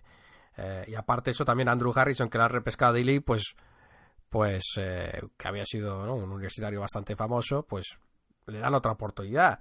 Y Tony Rotten, pues que si está dentro o fuera del equipo, no, no acaba de, de estar claro. Eh, yo creo que vamos a ver si le dan otra oportunidad y puede rendir. Pero recordemos que Tony Rotten es el Tony Rotten que vuelve de esa lesión de rodilla que, que le ha cambiado un poco la carrera también. Eh, sin haber llegado a despegar de toda su carrera, pero que le vino en el peor momento también. Ahí. Así que bueno, eh, rotación. Eh, yo veo. Bueno, ¿qué ves tú? ¿Qué ves tú la rotación? Yo creo que tenemos un 5 Pues- un 5 serio, un 5 ganador. Sí, yo creo que apostarán por, por Mike Conley, Tony Allen, Chandler Parsons, Zach Randolph y Marc Gasol, un poco el, el quinteto clásico. Un quinteto de esos que la gente lo va a saber eh, de memoria, sí. Sí, es muy buen quinteto, vamos, para plantar cara a cualquier equipo prácticamente de, de la liga. Más dudas, el banquillo. Pero, pero quinteto sí que, sí que es potente. Sí, el banquillo, hay que recordar que tienen un... eh, este es un equipo que además, hablamos de lesiones el año pasado, pero es que también fichan, suelen fichar rookies eh, con lesiones, o sea, no han tenido un buen track record en cuanto a eso, ¿no? Jordan Adams, que tenía muchas esperanzas con él, están a punto de, de cortarle en algún momento quizás, porque ya no pueden esperar más, ya ha tenido muchas lesiones, pero si está sano podría jugar minutos. Eh, se va a disputar ese puesto de dos con, con Troy Daniels. Y, y luego, aunque dicen que Wade Baldwin podría jugar también de, de dos. eh, luego James Dennis creo que va a ser el aro suplente. Y luego tienen Jamichael Green, que es, que es uno de los sanos. Y luego Brandon Wright y Jarrell Martin. Brandon Wright, eh, a ver si le sacan rendimiento, ¿no? Fue un gran fichaje en, teo- en teoría. Pero parece que, que, vamos, que no, no ha despegado. No ha despegado, está lesionado todo el tiempo. Y Jarrell Martin, que tuvo buenos partidos a final de temporada, pero también había estado lesionado gran parte de la temporada. Así que ese banquillo, como dices, John, yo totalmente de acuerdo. Eh, sí, incluso estando todos sanos, es eh, pues eh, muchas dudas, muchas dudas. Puede salir bien, eh, pero no sé, no sé si, si esos tienen los miembros necesarios en el banquillo para apoyar a, a un equipo con aspiraciones. Entonces, los puntos fuertes hemos hablado de defensa, ahora va a añadir un poco más de tiro, pero ese banquillo, esa edad de los jugadores, esa salud, esa velocidad, pues puede ser, eh, puede ser un problema. Puede ser un problema. ¿Cómo veis algunas de las claves para que Memphis pueda tener eh, la mejor temporada posible? Bueno, una cosa que no hemos mencionado es el, el nuevo entrenador, Ah, el sí. David Fitzdale, que no sabemos muy bien cómo, cómo juega, pues lo hemos visto de ayudante de, de. Pero bueno, igual eh, sí que está un poco condicionado por el, por, por el equipo que tiene. Al final, con dos jugadores interiores tan interiores y tan lentos, poco, poco puede hacer, pero, habrá que ver también si le da un lavado de cara a este equipo también. Lo importante esta temporada es que estén sanos, es lo que hemos dicho todo el rato. Pues vienen de lesiones, son jugadores frágiles, haber problemas, no hay banquillo para sustituir a, a los lesionados. Si se lesiona Conley, se lesiona Mark, se lesiona Parsons, no hay en el banquillo alguien que pueda llegar a ese nivel, ni, ni posiblemente ni cerca de ese nivel. Si se lesiona Mark, Brandon Wright, vamos, te puede ayudar en rebote, hacer cuatro mates, pero pero sustituir a Marques es, es imposible en este equipo. Lo mismo con Conley, Parsons está bien parecido, Randolph, y Michael Green no, no, no le veo yo nivel para, para sustituir a Randolph. Entonces al final será salud, pelear, pero yo, habéis comentado antes lo de, lo de hacer reset o no hacer reset. Si yo no veo tan difícil que si a principio de temporada no va bien las cosas, siendo el último año de Randolph, me parece que es el último año de Randolph, que no haya cambios a mitad de, de temporada. ¿Qué tipo de cambios? Pues apostar por otro tipo de juego. Por ejemplo, si ya contando con que Randolph es speeding, intentar fichar algún 4 más móvil, correr más. Spoelstra corría mucho en Miami, tenía otro equipo también, claro. Bueno, a veces corría mucho, ¿no? Hay que recordar que Parsons, eh, si están jugando small ball, Parsons puede hacer de, de falso 4 también, Sí. ¿no? Eso, que eso es una opción. Eh, yo creo que Parsons les da muchas opciones. Esa es una de ellas. La otra es que cuando esté en ese banquillo tan débil, yo creo que siempre van a tener o a Mark, o a Conley, o a, o a Parsons jugando, ¿no? Y entonces eh, son tres jugadores que pueden crear juego, que pueden ayudar a este banquillo algo, algo en el lado flojete, ¿no? Eh, Fisdale, muy buen, em, ha empezado con muy buen pie, ¿no? Vamos a decirlo. Ha empezado con muy bien pie, ha sido clave en la renovación, sin haber entrenado el equipo ya, clave en la renovación de Conley, clave en convencer a Parsons para que viniera, eh, con también con la ayuda de, de, de Big Staff Jr., ¿no? Que está en su staff técnico. Y, está diciendo todas las cosas correctas, ¿no? Ha, dich- ha dicho que no va a cambiar el estilo dramáticamente, que sí que van a jugar eh, él está identificado también con la cultura del grit and grind. De hecho, dijo que, que- su equipo en los Heat también tenían esa misma cultura, hizo esos paralelismos. Y él dice que va a, que puede sacar más incluso de los veteranos y que pueden seguir eh, pueden seguir aprendiendo. Eh, vamos a ver qué pasa con con Fisdale, a ver qué tal entrenador es, pero como relaciones públicas, como players coach, ¿no? En cuanto a conseguir la confianza de los jugadores, pues ya tiene media batalla ganada y además que la directiva está encantada con él, eh, lo cual, digamos, tuvieron más problemas de entendimiento con, eh, con Jorger eh, hasta ahora. Así que esa comunión se está haciendo y, y bueno, como dices tú, eh, la salud desde luego va a ser clave. Eh, no me extrañaría algún traspaso a mitad de temporada tampoco, pero yo creo que, que no, no sería algo de reseteo, sino sería algo para intentar, eh, digamos, reforzar al equipo aún más, Sí. dependiendo cómo vaya. Estoy de acuerdo, ¿eh? Yo creo que puede haber cambios, pero tirar el equipo abajo para, para pasar dos años reconstruyendo no creo que esté en la, en la cabeza de nadie en, en Memphis. Y, y he visto el calendario un poco y es un calendario que, que les va a ayudar a, a- empezar bien, creo. Eh, que, que es algo clave, ¿no? Siempre lo decimos. Eh, yo creo que El en año todos los pasado casos... empezaron, el año pasado empezaron muy mal y tuvieron que remar mucho, eh, con lo cual Y pues, luego las lesiones les mataron, sí. ¿no? Sí, pero que tuvieron Pero- un comienzo muy complicado y Y el año anterior estaban ahí con un récord fantástico cerca de los Warriors y tal, o sea que, que sí, que yo creo que para todos los equipos los comienzos son importantes, pero cuando hablamos de un equipo joven o de entrenador nuevo, en este caso entrenador nuevo que tiene que convencer a los veteranos, creo que, creo que también puede ser eh, muy importante. En cuanto a salarios, 112 millones y el año que viene pues va a ser un año importante porque tienen que decidir, pues eso, qué pasa, Zibo va a seguir ahí, qué rol puede tener eh, Zach Randolph eh, en un equipo, eh, porque puede aportar, pero ya no está, desde luego, a la altura de antaño. Y Tony Allen, eh, a ver cuánta gasolina le queda, aparte de decisiones sobre. No hemos hablado de Vince Carter, pero Vince Carter no está claro si se va a retirar antes, durante o después de la temporada. Eh, ya Michael Green, que tiene un contrato muy barato y que, y que ha tenido destellos, pero no sé, no, no. Que nos cuente, a ver, vamos a los pronósticos ya. Eh, y, y John, ¿tú qué esperas de este equipo? Pues yo creo que entrará a playoff, porque también el nivel de oeste yo creo que ha pegado un, un poquito bajón Sí. este año. Pero bueno, yo así haciendo un poco así cálculos, no sé si me quedaré muy lejos de cerca, digo 46 victorias y, y playoffs. Pero cuando decís que hacéis cálculos, ¿qué cálculos hacéis exactamente? O sea, ¿miráis el calendario? ¿Hacéis alguna neperiana ahí? O, eh, o- ¿Tú haces cálculos, Javi, o no? Eh, no. O sea, yo mis cálculos son respecto a otros, eh, la temporada pasada, otras, eh, suma, resta, significativamente o por poco, y, y ese es mi método científico, eh, que, que me da un número totalmente distinto al de John, pero, pero vamos. Quizás Eh. su método sea más efectivo. Eh, Chechu, ¿tú qué?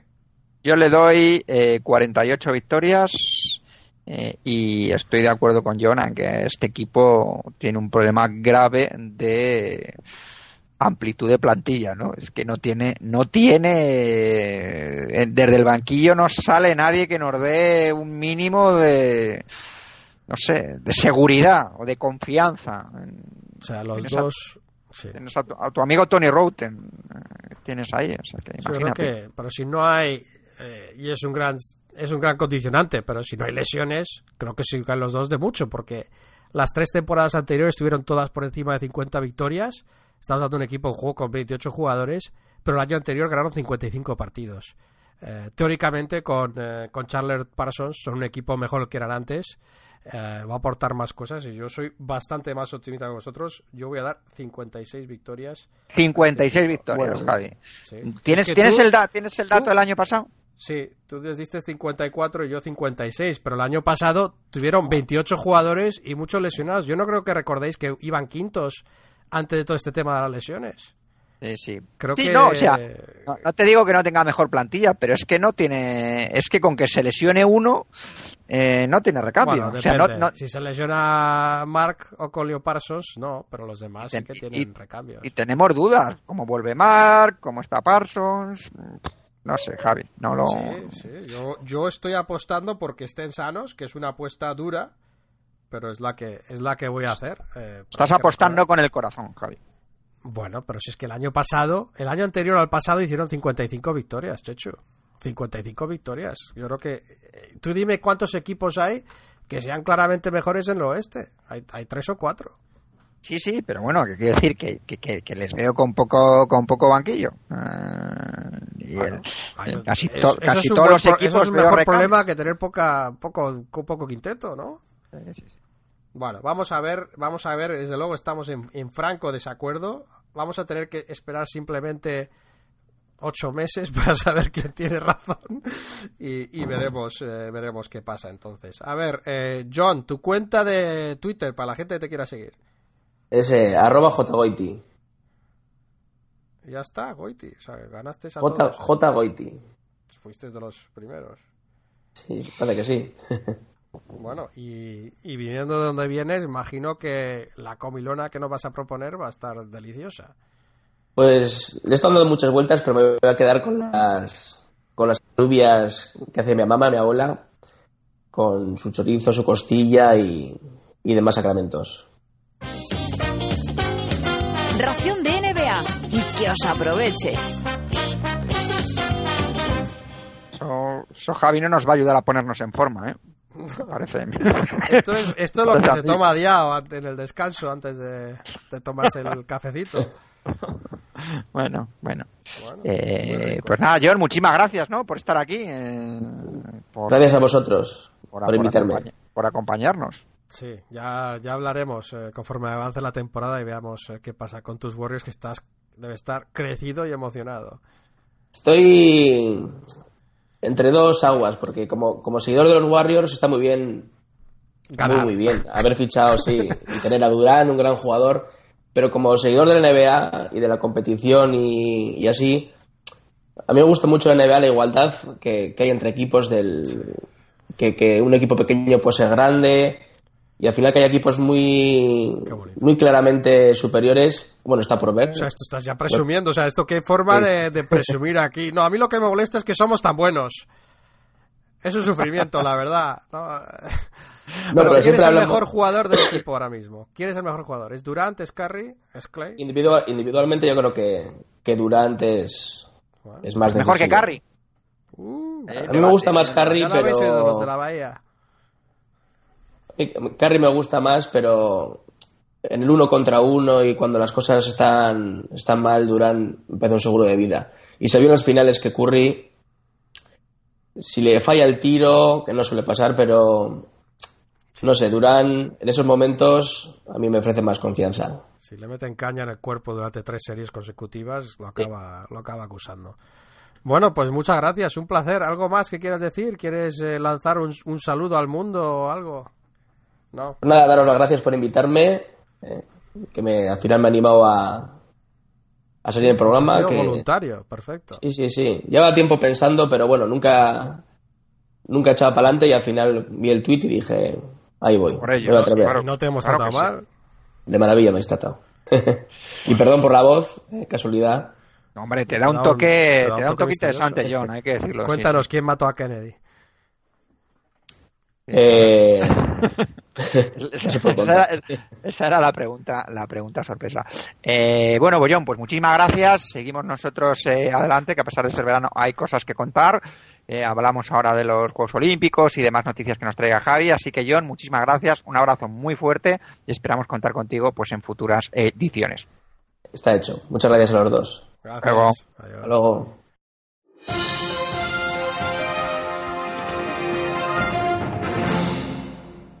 Bueno, llegamos a las noticias. Chechu, parece que tú quieres empezar con, con ¿qué es eso? ¿Las Olimpiadas? ¿Son las Olimpiadas lo que eso que estamos hablando?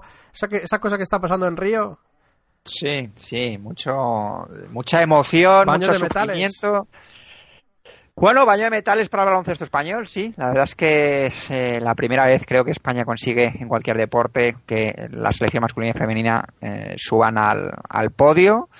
Eh, vamos a empezar con las chicas porque quizá eh, era quien, quien lo tenía más difícil, a, a lo mejor por desconocimiento nuestro, ¿no? De no seguir el, el baloncesto femenino.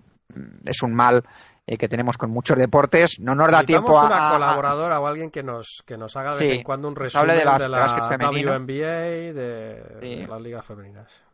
Sí, porque bueno, los vemos de, de- de evento en evento y, y bueno, la verdad es que Eh, las chicas, recordar que eh, llegaron a la final, eh, perdieron contra Estados Unidos. Yo la selección americana no la he visto mucho, pero el nivel de las americanas es, eh, bueno, digamos que los comentaristas que siguen un poco más el baloncesto femenino ya decían que era muchísimo más complicado en Sí, el apartado el femenino que en el masculino que, que España pudiese dar la, la sorpresa. De hecho, había perdido la primera fase de 40 puntos, pero, pero increíble el nivelazo que tienen ¿no? las, eh, las americanas. No sé si tú tienes eh, algún, algún dato más, pero yo Sí. me quedé alucinado con un par de jugadores. La tiradora esta, La tiradora esta, estás- este parece que eres el comentarista hablando de, del americano No. hablando de Lituania. No, pero ¿Cómo? bueno, ¿Quién? eh, eh, Taurasian es la... Ah, Diana Taurasi, sí, sí. Diana Taurasi. Sí, Increíble, e- ella increíble. es la que juega en Rusia, ¿no? También en fuera temporada con y luego lo, lo sorprendente en este caso es que la mayoría, bueno, no sé la mayoría, pero son cinco o seis que son de la Universidad de Connecticut. El entrenador es entrenador de la Universidad de Connecticut y es, es tienen la pues la serie que han ganado cuatro títulos consecutivos universitarios. Esa universidad y es una especie de pues de monopolio. También hablamos de superioridad tienen Dream Team a nivel universitario que, que siguen sacando la cantera de digamos de las mejores jugadoras del mundo Eh, claro que fichan a las mejores para empezar pero lo de la Universidad de Connecticut y ese entrenador pues eh, una barbaridad. Eh, y bueno, pues muy meritorio el, el torneo del equipo español que tuvo ese, ese, digamos, el momento culminante, el clímax de esta película fue esa canasta de Ana Cruz eh, en cuartos contra, contra Turquía, en un partido que tenía perdido España a falta de tres minutos, iba perdiendo de ocho, remontó, eh, tenía la posesión con dos arriba, creo que a falta de diez segundos. Eh, Alba Torrens, que es de largo, yo creo, la mejor jugadora española, eh, comete un error de estos que, que, que te enseñan en minibásquet, que es que se va a una esquina y deja de votar, eh, que es lo peor, desde luego, que puedes hacer cuando te están haciendo una, una presión, eh, como si esto fuese otro deporte, lo de irte a, lo de irte a la esquina. Y eh, empataron las, las turcas y luego un canastón de, Ana Cruz, que no es la primera que mete de estas características. Ana Cruz, recordemos que es campeona de la WNBA con, con Minnesota. y que que bueno fue una fue una alegría tremenda luego en semifinales con más facilidad o con desde luego mejor juego contra contra Serbia, entrenada, por cierto, Serbia por la hija de Bosidar Markovic. Y, y luego la final contra, contra Estados Unidos, que bueno, eh, dieron un poco de guerra las españolas en el primer en el primer cuarto, pero luego al final se impuso la lógica, se impuso la mayor calidad de las de las americanas. Pero la verdad es que bueno, da gusto eh, ¿Cómo- disfrutar ¿Y cómo también se con hace, no? ¿Cómo se hace? Estas chicas tienen un enorme mérito porque no hay mucho apoyo a ese...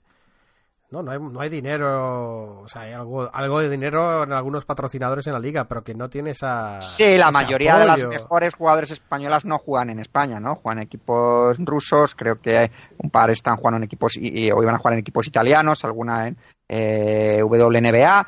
También resaltar que la, la- la temporada femenina eh, a la WNBA eh, el, el calendario va, eh, Javi, va de agosto a, o de julio, eh, no Sí, sé si hasta... es- Sí, es más de verano por, por, por ese timing que tienen los americanos a la hora de preparar, digamos, sus ligas. Entonces, hay muchos jugadores que juegan en la WNBA y luego en otra liga, ¿no? Eh, o sea, que que- había sido una de las cosas con Diana Taurasi, por ejemplo, que, que saltó la WNBA porque, claro, donde ganan más dinero, parezca, parece- Sí. parecerá mentira, es en las ligas que no son la WNBA. O sea, en Yo te Rusia quería- a Diana Taurasi le pagan más en Rusia que en la WNBA. Entonces, ella lo que tiene que hacer si le dicen no puedes jugar en esta otra liga porque ya es cansada, pues, pues, pues, como responsable que es y profesional, dice, pues, pues no juego, no juego la WNBA. Yo te quería preguntar, Javi, ¿qué, qué nivel de seguimiento hay allí en Estados Unidos de la WNBA? No, no, no sé si. Supongo que a nivel muy local, ¿no? En cuanto a, a lo mejor los. Eh, pero no sé si de las New York Liberty o de. Yo no quiero ser injusto porque tampoco eh, lo sigo yo como para tener ese No, pero- entendimiento, pero- pero, me refiero que qué feedback recibes tú. Los Ángeles Parks, o sea, salen hay varios equipos que tienen un poco más de, de apoyo en los medios y claro, suele ser un poco más fácil si estás en una una gran ciudad, aunque hay más competencia, también hay más medios, ¿no? Que tienen que buscar algo que que, que poner. Aquí, desde luego, en el canal, eh, el NBA TV lo apoya mucho, ¿no? Y se ponen muchos partidos eh, por ahí cuando llega la liga eh, y eso me parece, me parece muy bien. Y lo que pasa es que, claro, esas, esas, cuando usan las canchas grandes es más difícil llenarlas.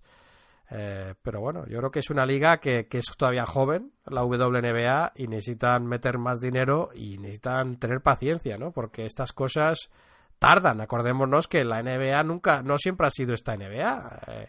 La gente en los 70 no ganaba lo que ganaba en los 80 ni en los 90, no, ni mucho menos lo que están ganando este verano. Entonces, una vez que se establecen estas ligas y cogen su nicho, es cuando pueden pasar más por caja. Esto es un poco inversión de cara al futuro. Eh, pero deberían, deberían invertir más dinero. Si quieren que, que jueguen las mejores jugadoras, pues tendrán que, que, añadir dinero ahí. Bueno, y eso en cuanto, en cuanto a las chicas. Ya digo que sí, una alegría muy, grande. En la, en la NBA, en la Development League de chicos, en la NBA que la quieren potenciar, han subido este verano los sueldos 500 dólares por, por sueldo. 500 dólares. O sea, es, es sí. algo ridículo ridículo, sobre todo si lo comparamos con los hermanos mayores, ¿no? Cuando estamos hablando de... Pues eso, 20.000 dólares, o sea, 18.000 euros o algo así, jugadores profesionales de baloncesto que tiene una carrera de, pues como mucho, pues de media de 3 o 4 años y como mucho de 12, pues... Eh, sí, pues yo creo que eso es estar, o sea, si, si estás ahí, eh, desde luego es para estar como becario para poder entrar en la NBA, porque luego sí. ganas más dinero en cualquiera de las ligas profesionales de fuera de, de fuera de Estados Unidos. Exacto. Eh, Pero vamos, a, vamos a lo otro. Eh, vamos al otro. Que es el lo otro que son, masculino. que son... Parece que se, que se, acercaba ahí tu, tu, mujer. Sí, el otro es el baloncesto, el, el, otro es el baloncesto masculino. Creo que lo dejábamos en el, en el último episodio. Eh, a falta de un partido, a falta de un partido, a falta de un partido para cerrar la primera fase en ambos grupos. Eh, más o menos se dieron los resultados eh, esperados.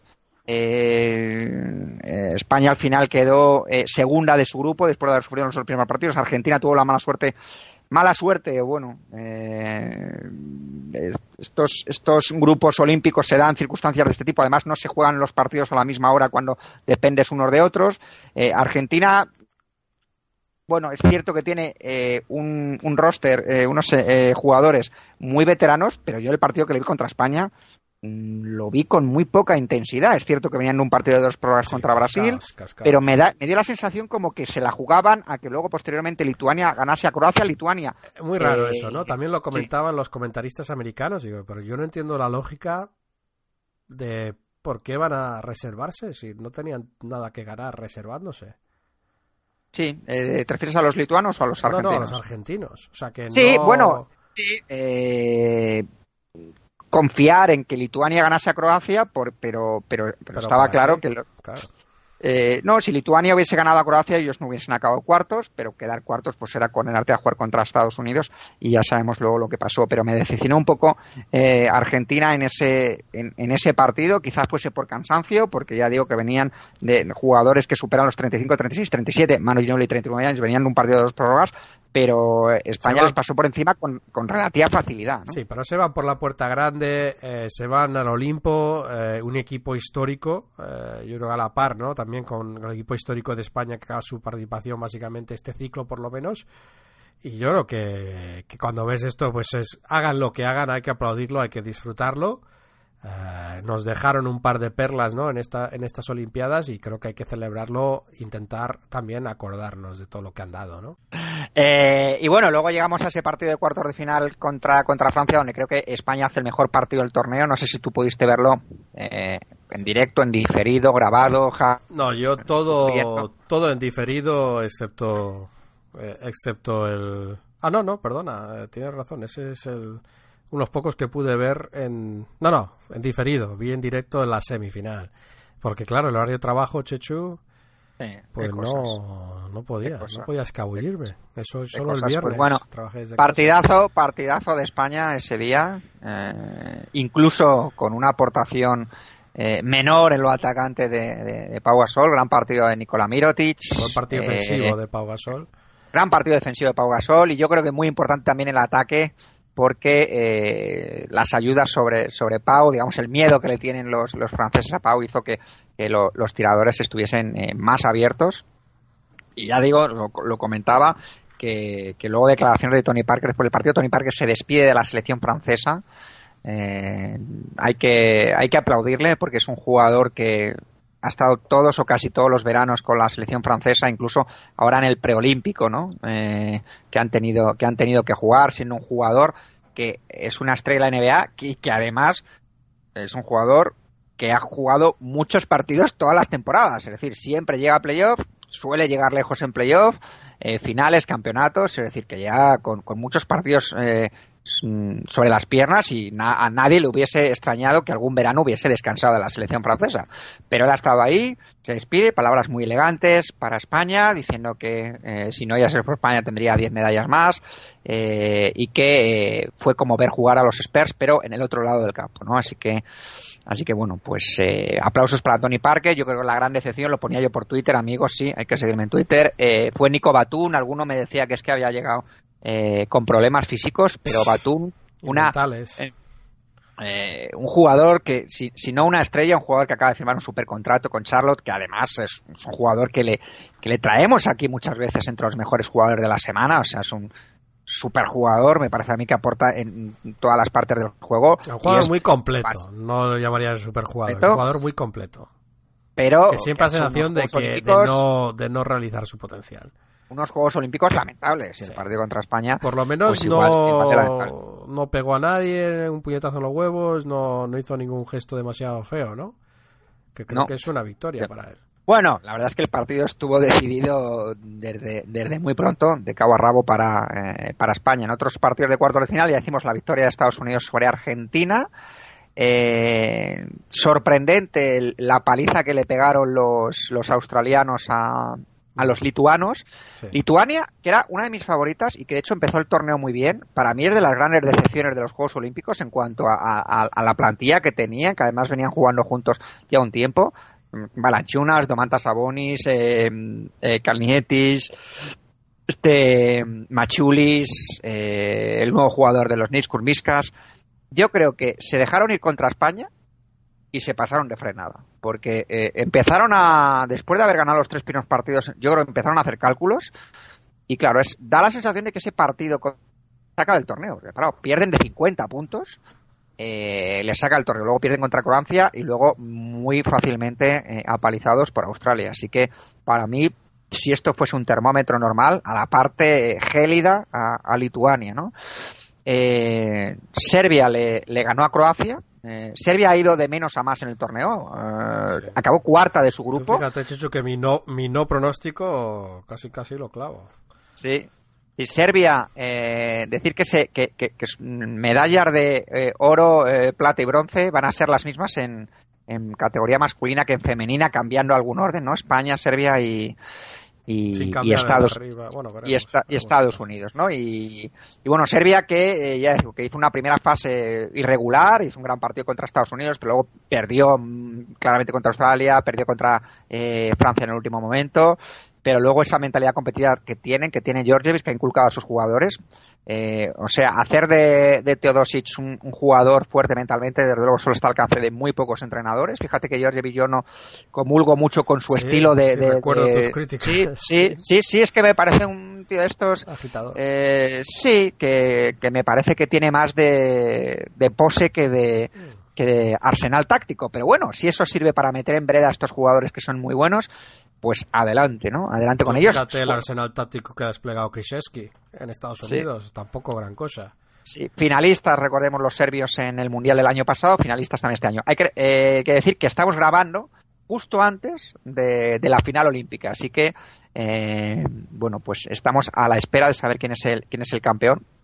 Y luego en semifinales... dentro de cinco minutos, Chechu. Yo Sí, sí, sí. a- Yo ya lo he dejado, lo he dejado grabando, Javi, así que lo veré luego. Y luego en semifinales, pues eh, un partido muy raro, el de Serbia contra Australia. Eh, no es habitual ver en partidos, aunque sean FIBA, que un equipo meta 14 puntos en, en el descanso como el pasó Australia. Eh, muy buena defensa de los serbios en ese, en ese primer tiempo y claro, ya Australia fue muy a remolque y fue imposible remontar. Y luego nos tenemos que detener un poquito más en ese Estados Unidos-España, Javi. Ese lo viste también a través de. Twitter o en directo. Es en directo, ¿no? Trabajé desde casa ese día, me, me te- puse te voy a dejar a ti. una reunión conmigo mismo de dos horas.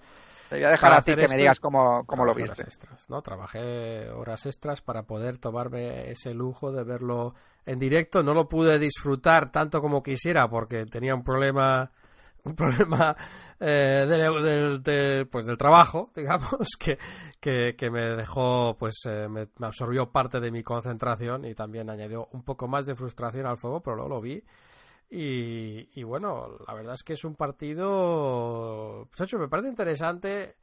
Este partido sí que seguí algunos comentarios en Twitter y, y- y no sé cómo se te quedó a ti la impresión, pero a mí me pareció un partido más de intensidad y de competitividad que de calidad y de, y de gran juego, ¿no? ¿no? No me pareció partidazo en cuanto a lo que llamamos tradicionalmente partidazo, que sí que es lo que vi reflejado en muchos sitios eh, por internet. A ti, tú, o sea, lo de vibrar está claro, pero a ti te pareció un partidazo. Bueno, yo creo que cuando te enfrentas a Estados Unidos con la diferencia de calidad que hay, eh, con cualquier equipo del mundo y también con España, hay que decirlo, si llevas al, al- al partido al, al terreno de que lo estás catalogando como partido con, eh, con intensidad por encima de calidad, pues está bien. Yo creo que España hizo un gran partido en defensa.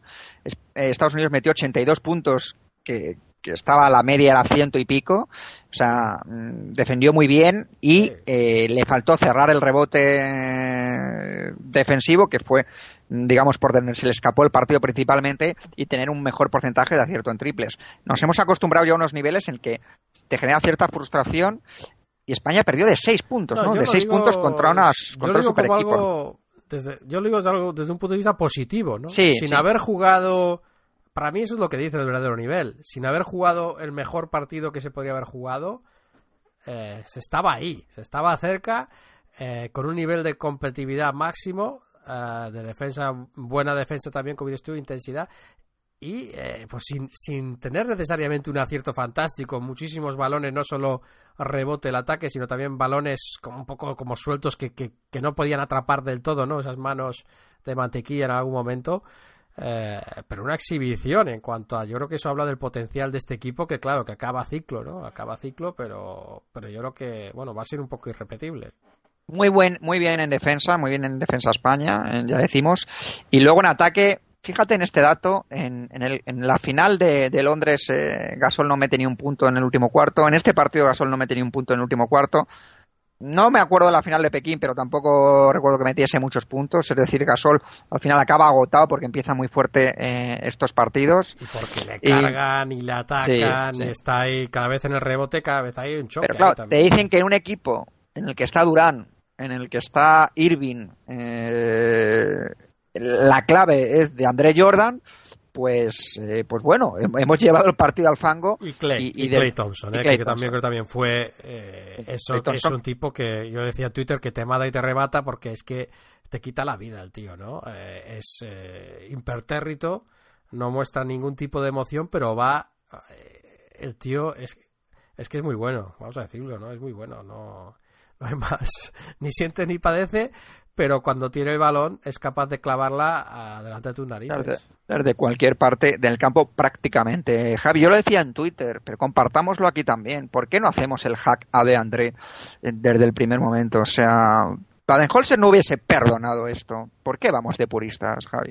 Eh, ¿Por qué? Sí, Eh, no, no es algo muy habitual en FIBA, ¿no? No es algo a lo que estemos Sí, pero en cuando- FIBA, cuando- Y además, acuérdate que aquí se puede pitar personal intencionada de esta, ¿no? De... Sí, no me refiero a abrazarle, digamos, en, el- en el medio campo. Me refiero, pues, más bien a, eh, bueno, pues darle un buen leñazo. hacer, sí, a ver si le sacas, ¿no? Porque los demás pivots estaban, ¿no? O sea, Cousins eh, tuvo otro mal partido y... Eliminado, sí, por Sí, cinco no. faltas. Sí, sí. Y bueno, pues nos quedamos con esa sensación de que esto ya lo hemos vivido, ¿no? De estar cerca de Estados Unidos. Hemos perdido con ellos los cuatro últimos Juegos Olímpicos. eh, Bueno, los Eh, árbitros, hay que decir también, fueron un poco los árbitros pesados, muy malos. pesados. Muy malos. Eh, con el tema de las técnicas, no sé exactamente si habían salido con instrucciones de pitar técnica a la mínima. Luego en el segundo tiempo eh, cambiaron un poco el criterio, pero hubo un momento en el primer tiempo que, que, que por pestañearte pitaban técnica, ¿no? Yo ponía en Twitter que eh, increíble la técnica que le pitan a Felipe, que es cierto que habían, habitado- habían avisado antes de que no tocase el balón, pero es que Felipe ni siquiera llega a recoger el balón. A Felipe le rebota el balón en la mano y, y- y le pitan y le pitan técnica por eso. Así que creo que tampoco es que eh, digamos, favoreciesen de manera flagrante a Estados Unidos, creo que simplemente fueron malos en general, y también el mal Sí, endémico sí. que ocurre en estos torneos, que es no pitar los pasos, ya no digo a los jugadores de la selección americana, sino a, a- a- hay muchos jugadores en NBA eh, que hacen pasos, o sea, a Ricky le he visto hacer pasos en algún momento, el Abedoa le he visto hacer pasos en algún momento, eh, se cambie la eh, regla, pero yo los árbitros. A, a mí la cuestión es que dejen. Que dejen a los jugadores jugar. Si quieren usar el silbato, que lo usen para frenar, eh, digamos, acciones demasiado físicas. Más que estas tonterías. O que siga el reglamento me parece bien, pero yo creo que sí que da un exceso de sensibilidad que te da, que crispa un poco al jugador también, ¿no? Es muy frustrante jugar así. Lo- Los pasos, yo creo que, que ya lo sabemos. eh, importa tanto. Creo que es hora de que, es que, que lo aceptemos y nos movamos hacia adelante. No podemos estar siempre con los pasos. No, no, pero no me refería en cuanto a beneficiar a los americanos, Ya, sino eh, eh, mm, digo que bueno, pues que se aclaren en ese No lo sentido. van a pitar, parece. No... Y luego, y luego el partido que hemos vivido hace, hace un par de horas, ¿no, Javi? Que ahí sí que hemos sufrido de lo lindo, ¿no? Contra Australia. Un equipo que ha jugado un gran baloncesto, excepto quizás se despiste en semifinales contra Serbia que les ha costado entrar en la final. Yo creo que se lo merecían. Un, equipazo, un equipazo que incluso han jugado casi medio partido sin Bogut hoy, eliminado por personales, y, y- y casi nos hace un traje, vamos, que no lo ha hecho eh, un- un Patty David Mills Anderson. Se, casi Bueno, se come de- el equipo solo. Lo de Patty Mills ha sido escandaloso. Bueno, eh, ya sabemos que, que en FIBA juega muy bien, pero es que hoy ha sido las metidas de todos los colores, entrando, protegiendo el balón. eh, increíble, increíble Patty Mills. Y otro nuevo partidazo de, Gasol, 29 puntos, 11 rebotes. Creo que buenos minutos, y es cierto que yo soy eh, Team Chacho, pero hay que decir que muy buenos minutos de Chacho en el, en el, en el último cuarto. Hombre, decisivo, totalmente decisivo. No... Eh, con- no solamente con los tiros libres, sino, sino generando juego y, y no temblándole la mano en algún lanzamiento que ha tenido. O sea, re- reflexivo, no yendo lo loco, no haciendo errores tontos. yo estuvo- Este es el chacho, este es el chacho que va a llegar a la NBA, así que este es el, este es el nivel. Ricky viene en defensa, eh, es cierto que no le han mucho, entrado mucho los mano, tiros, mucho meter la mano. pero bueno, de hecho la mano que mete a Ricky en la última jugada de Australia Sí, es eh, es la que posibilita que España se lleve, se listo lleve Pau, bronce. ¿no? Tirando el balón para adelante. O sea, eso es. Sí, eh, sí, Eso es, eso es sapiencia, eso es sapiencia. Pero yo me quedo. son- Sí, no, que, que decía, yo quería decir que yo me quedo, yo cada cada europeo, cada cada mundial, cada olimpiada, lo que busco es dónde está el relevo, ¿no? Y busco qué jugadores puedo contar con ellos para el futuro. eh, y, esta vez, pues me llevo a dos, uno que tú ya contabas, pero que yo no le había visto todavía rendir al nivel que se prometía, que era Mirotic, ¿no? que, es, que es un jugador claro, que ya tiene mucha clase, pero que, que yo todavía no he visto dar ese paso en el baloncesto FIBA con España, y desde luego no le veía en el, en el Madrid.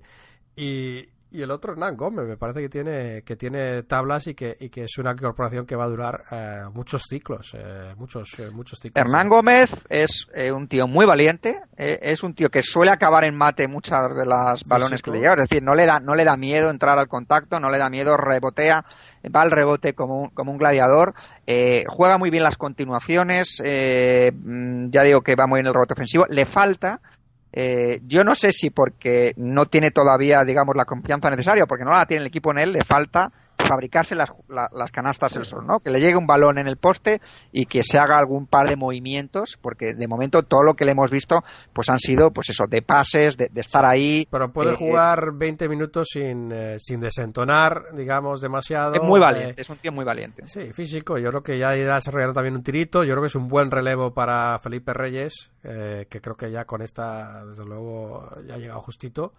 Eh, al final de no al final de, de estas rondas pues se ha visto un poco ya digamos fuera de fuera de lugar no Sí, hombre, Felipe tiene, tiene- es de la generación del 80 como Pau, va 36 para 37 el año que viene.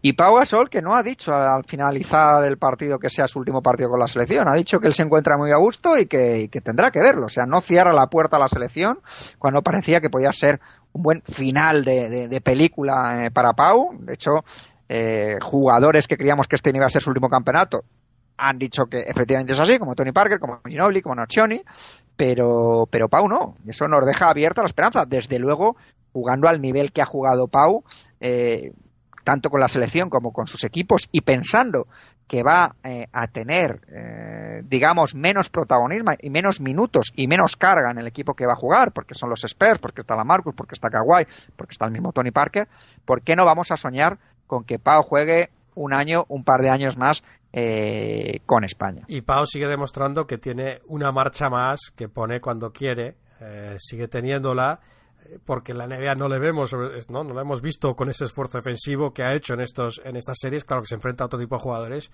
pero yo creo que mientras siga teniendo esa, esa marchita extra que puede poner o en playoffs NBA o en eliminatorias FIBA, pues pues creo que creo que sí que desde luego que está para te va a seguir sumando mucho más de lo que te resta. Bueno, eso han sido los, eh, los Juegos Olímpicos. En cuanto nos dejamos, lógicamente, podríamos estar hablando un montón de, de, de, jugadores NBA, un poco también la decepción de Croacia después de que hubiésemos visto buenos partidos de Bodanovic o de, del mismo Dario Saric. Y, bueno, decir que también lo comentaba en Twitter, Gasol se ha cargado eh, a Ginobili, a Parker y a Patty Mills. Así que eh, haciendo amigos en los, en los Spurs, eh, Pau, pero bueno, yo creo que que, todos le respetan eh, muchísimo y saben que se van a encontrar un jugadorazo cuando vuelvan los entrenamientos. Así que no sé, Javi, si tienes muchas más eh, noticias, supongo que alguna habrá, pero estamos en ese eh.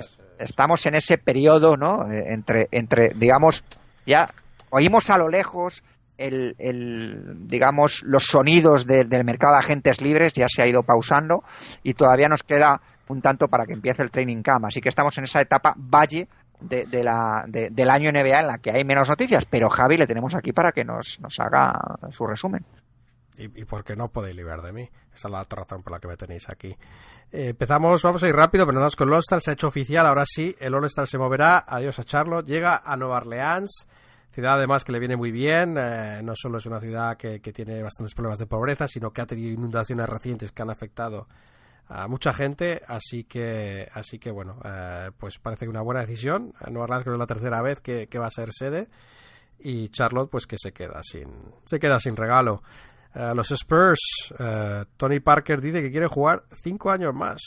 eso no sé si tú lo, lo, he buscado el corte en directo para saber si lo decía de broma o no. La verdad es que me ha quedado la duda. Chechu, porque yo creo que Parker no está para jugar cinco años más, por lo que yo le he visto esta temporada pasada.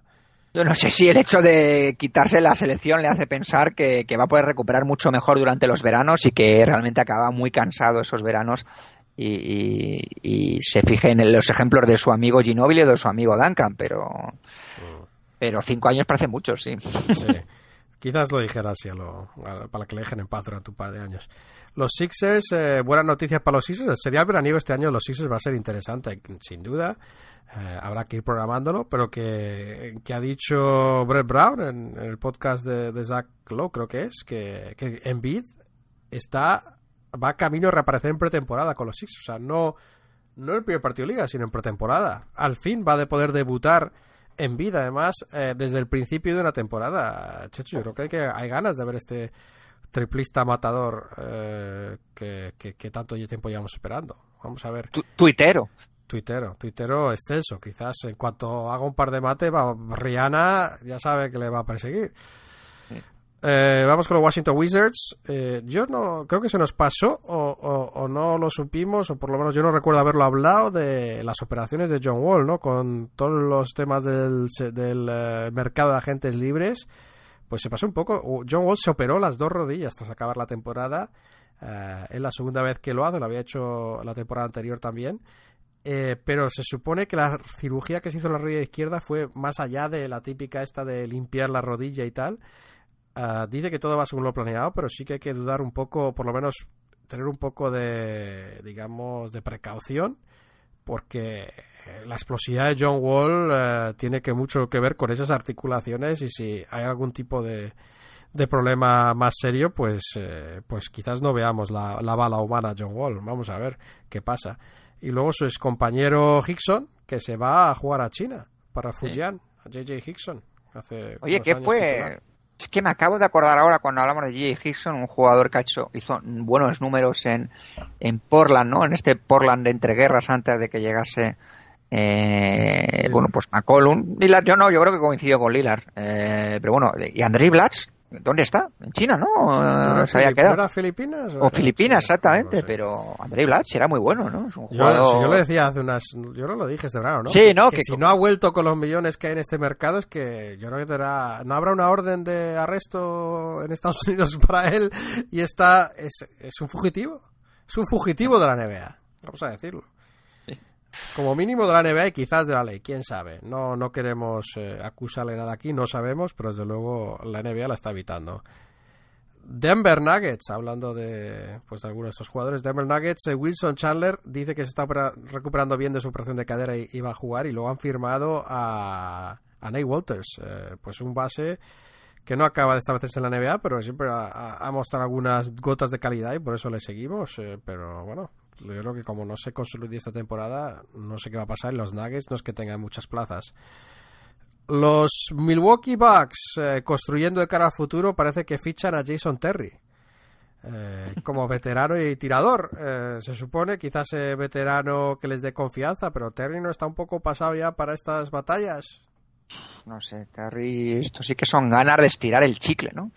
Porque Terry ya le hemos visto en las últimas temporadas en Houston más cerca de la retirada que, que Sí, sí. De, de ser jugador, ¿no? ¿Se tatuará Milwaukee Bucks sexto puesto en, en la pierna o quién sabe, quién sabe? Otro ilustre veterano, eh, Caron Butler, declara su interés en jugar para los Knicks, así que los Knicks tienen que decidir qué harán. Y luego un par de notas curiosas. eh, LeBron ha salido pues admitiendo algo que podíamos sospechar, que el jugador que mejor le defiende es Kawhi. Y, y a principio de verano también, no, no sé si lo hablamos aquí, Carl Anthony Towns dijo que el jugador más difícil de emparejarse era Marc Gasol. Así que tanto Towns como Cousins, dos de los mejores pibos de la liga, eh, están de acuerdo en el tema de, de Marc Gasol. Y vamos con una sección entre comidas que vamos a empezar con la nota triste. Tampoco lo habíamos hablado aquí, que Ricky Rubio ha salido esta semana, que jugó la temporada pasada muy afectado por la enfermedad eh, de su madre Tona, eh, que tenía cáncer de pulmón y que al acabar la temporada sí, se, se volvió rápidamente, pudo pasar seis semanas con ella antes de que, de que muriera. Así que, bueno, pues eh, desde luego una cosa muy dura para que la atraviesa cualquier persona y mucho más un jugador joven que está viviendo lejos de su familia. Y que además su mujer, su, su mujer, perdón, su madre, pues eh, no sé exactamente la edad que tenía, pero desde luego Creo que son eh, 50 y pico, ¿no? No es- una edad con la que se, normalmente te quedan años por delante. Y esto también que nos sirva para darnos cuenta que a la hora de eh, analizar el rendimiento de los jugadores, pues también influye circunstancias personales de las que muchas veces somos ajenos, ¿no? Eh, eh, a veces yo siempre digo que cuando mm, eh, llegas a la NBA, pues incluyen, no sé, que estés lejos de tu familia, que no te adoptes al entorno, que no hables bien el idioma, eh, un montón de circunstancias que exceden lo baloncestístico. sí. Sí, sí, cómo te lleves con ellos, ¿no? Yo Las siempre chicas- digo. Las chicas siempre Sí, influyen. sí. Pau Gasol, por ejemplo, a mí me parece que aparte de la calidad que tiene, que es mucha, es que ha tenido la cabeza súper bien, eh, bien amueblada, que ha estado muy protegido por su que familia. esa chica le rompió el corazón. Sí, sí, sí.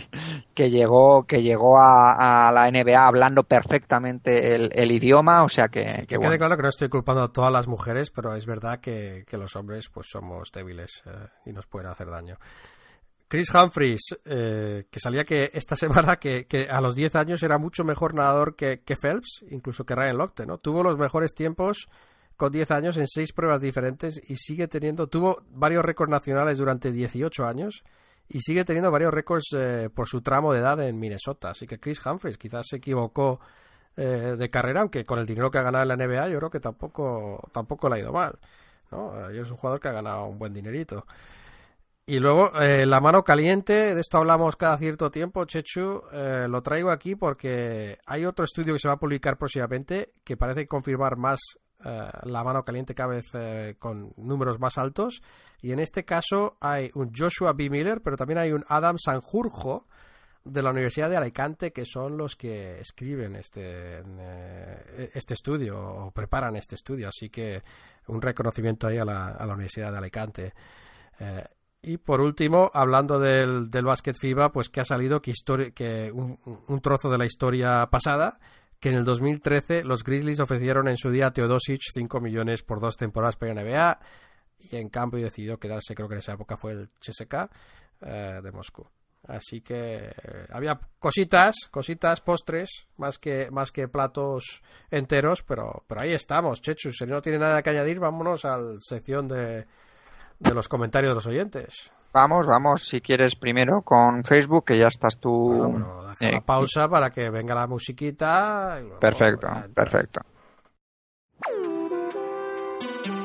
Los comentarios de los oyentes. La voz del pueblo.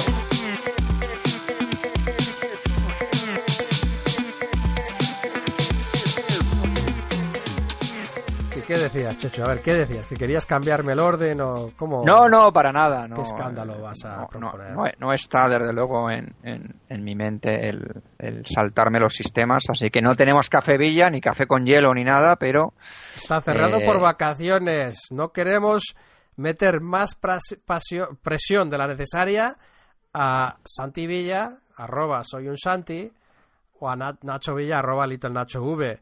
No hace falta que los oyentes le metáis presión tampoco. eh, simplemente os doy sus direcciones por si eh, queréis eh, pedirles que vuelvan.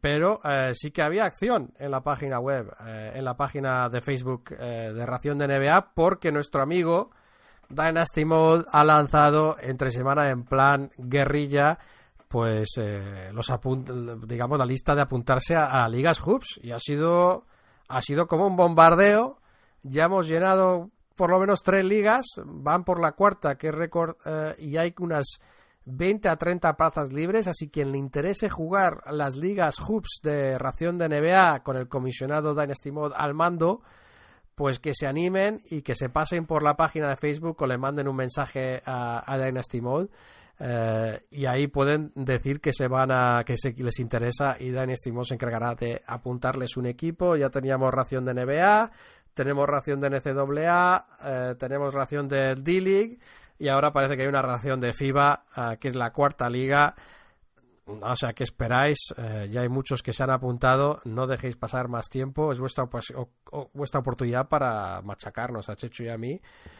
y a Santi, desde luego, con facilidad. además de a los otros colaboradores y demostrar quién sabe, quién sabe de esto verdaderamente. Así que eh, no os cortéis y pasaros por ahí. Eso es lo que quería comentar yo de Facebook. eh, podemos ir a, a iVoox o otras cosas, como quieras.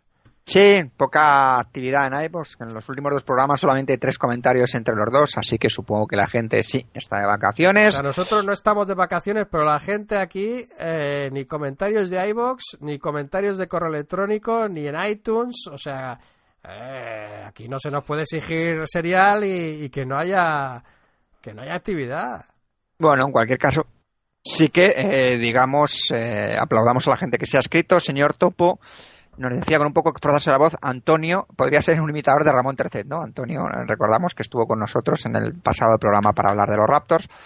El espíritu nos dice hace tiempo que no escucho podcast, un placer recuperaros. ¿Sabéis que hay de cierto los rumores Ricky Sacramento? Tolliver y el brillante muchacho otra juntos. Me estoy renunciando, me estoy pensando en renunciar al Usual Not Pass que suelo entonar cuando alguien anuncia bombo y platillo el futuro traspaso de Ricky de mis queridos Timber Trolls. Pues bueno, a Ricky se le ha dicho, yo he oído que si Filadelfia, he oído que si Sacramento, muchos rumores, yo sigo viendo a Ricky. Eh, parece que desde la franquicia le quieren sacar, pero a mí me parece un buen base para estos Timberwolves de Cibodó, que desde luego defensivamente cumple los requisitos del entrenador y que además mm, es un base que ahora mismo dentro de los bases de la NBA quizá eh, no es un base anotador, que es lo que este equipo quizás sea lo que lo que requiera, ¿no? Un buen base pasador más que anotador, teniendo a Wiggins, teniendo a Cal Anthony Towns, eh, etcétera. Eh, Este jugador fue curioso, ¿no? Porque tras la- el partido de semifinales hubo más palabras entre Cousins y Ricky de lo que se podía esperar, ¿no? Y creo que quizás les hubiera comentado algo así de este rumor, ¿no? De- en plan broma. Pero el tema de Ricky, más que nada, es que también parece que este chaval que viene por detrás, Chris Dunn, que parece que va a ser una auténtica bestia. Y eh, si eso es así, es ahí donde vamos a ver la presión, pero yo estoy contigo. Yo, yo empezaba la temporada con Ricky y, veía lo que hacía y espería lo que tenía en este otro chaval. Eh, y desde luego, por, por el bien de Ricky, espero que no sea traspasado Sacramento porque ahí es donde van los elefantes a morir. O sea, eso no es un sitio placentero, ni mucho menos.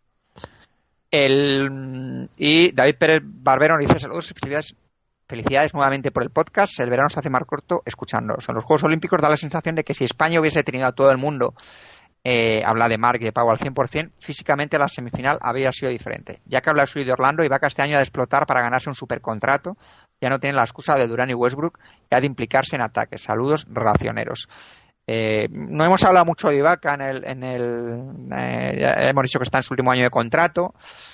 No sé, no, no sé cuál va a ser el papel de Ibaka en estos Magic donde tienen a Busevich, que es un jugador que también abre el campo siendo un jugador interior y teniendo a Villombo, ¿no? Vamos a ver si progresa, si no progresa, si sigue con sus lanzamientos de 5 metros, si no, en fin. Yo creo que está ahí para cubrir las espaldas en defensa, Vujicic, más que más que para tomar el peso en ataque. Eh, es la impresión que me da a mí, pero estaría bien, ¿no? Ver esa progresión. Pero yo creo que sí, ¿no? Mark eh, sí que dio la sensación esta, en esta semifinal que, que se le echó en falta, ¿no? Mark, aunque recordemos esa. Nunca me olvidaré de ese partido de Francia donde dejó todos los rebotes ofensivos, pero eh, es verdad que el rebote ofensivo fue clave y que, y que Mark hubiera, pues hubiera ayudado un poco a anular eh, el efecto de Andre Jordan. Oye, Javi, eh, estoy, eh, no sé por qué, he entrado, mientras estaba aquí leyendo los comentarios, en la cuenta de Twitter de, de los Sixers, y hay un despliegue, digamos, sobre el chacho verdaderamente eh, espectacular. Hay como cinco o seis tweets solamente del bronce, y además eh, Good Morning is time, el chacho time. Eh, ponían y luego una felicitación el chacho eh, les, les debe gustar desde luego lo, de- lo del chacho y lo de tener La chachomanía eh, llega a Filadelfia. sí el chacho wins bronze no Eh, gana el bronce y han ido poniendo casi cuarto por cuarto el, el resultado de- del partido y haciendo especial hincapié lógicamente en la eh, en la actuación de Sergio Rodríguez que por otra parte en su cuenta de Twitter ha empezado a eh, escribir en inglés, aparte en español ya como un, no sé si como un guiño a sus, a sus ya seguidores de, de los Sixers. Bueno, pero llegado, sí. Yo creo que este torneo y, y ese protagonismo y ese jugar contra USA, pues le da más, eh, más protagonismo. Pero sí, antes de esto no se hablaba mucho del Chacho. Eh, yo escuché también eh, eh, recientemente unos podcasts pues de los Sixers, digamos, más hardcore, ¿no? Que es The Rights to Ricky Sánchez. Y, y bueno, se hablaba un poco de él, pero que, que, que sí, él especulan, ellos también llegan a la conclusión que creen que va a ser titular, pero que no era tampoco, digamos, un, eh, chachomanía, ¿no? No era, era, era más que nada la tercera o cuarta nota del programa, más que, eh, más que, digamos, un estudio profundo sobre ello. De hecho, uno de los presentadores ni le conocía. Eh, con lo cual, pues te dice un poco, pero creo que sí, este, este recta final donde Chacho ha jugado tan bien, También es cierto que ahora- pues les da, les da quilates. Ahora mismo no hay ningún tipo de actividad ¿no? en la NBA, pero si echéis un vistazo a la cuenta de, de Twitter de Sixers, hay mucha referencia a Sergio Rodríguez y mucha referencia también a, a, Darío Saric ¿no? en el, en, durante la participación en los, en los Juegos eh, Olímpicos. Mm, Muy bien. Muy bien, pues como vosotros eh, ahí no los, los oyentes son soberanos y no hay más eh, comentarios, pues vamos a vamos a ir poniendo la recta final aquí. Vamos a dar las gracias a los que sí que nos han hecho retweet por Twitter al- cuando publicamos el episodio para poder recordar a todo el mundo que nosotros eh, seguimos al pie del cañón con la ayuda de estos excelentes colaboradores, ¿no? Hoy Francesc y, y John. eh, y vamos a dar las gracias a Tomás Fernández, Alberto Bush, Dynasty Mode, Íñigo Fuentes, Irra Jimeno, Matt PV, Quino, El Hoyo Hondo, Oscar Benito, José María Pizarro, David Montilla, Echarro, Choner, Javier Marmar, Arnau Domínguez, Beltrán Ausín, David Pardo, Leandro, Satrustegui, Abel RM, NBAT, Javier García, Javier Costa, Guti C 2003, Santi Villa, Fernando Castellano, Rafa, Nacho Rodríguez, Cris Vázquez, Joséán Salgado, eh, Sergio Martín, Mike L.A., Cris Vázquez, Pablo Arabia, Iván Verdú, Igor Sánchez, Picoro 10, Blitter, Gabriel Valero, Epelde, Choner, David Montilla, Jorge Peñafiel, Efane Pásquez, Guille Zarauza, todos ellos hay que dar las gracias y también sí que es verdad que sí que nos llegó un comentario pero que no era para que no era para todos, no era para, para leer eh, en directo, pero que también lo agradecemos en ese sentido. Así que Chechu, trailer, eh, la semana que viene no tenemos Será un teaser, ¿no? Será un teaser porque, porque no va, va a ser sorpresa total, ¿no? Eh, Sí, además que, no podemos contar con el clan Houston-Detroit porque pues, no cuadran, no cuadran, no cuadran, sus son agendas. demasiado importantes, eh, ya se sabe estas cosas. Eh, así que vamos a tener que empezar a planificar el resto de la- del serial veraniego y estaros atentos, ¿no? Pero hay algo que puedas decir la semana que viene, creo que no. Yo creo que no. Una Si digo píldora, algo, ¿no? miento. podemos contar con Luis Fernando, no sabemos cuál, pero Si digo algo, miento.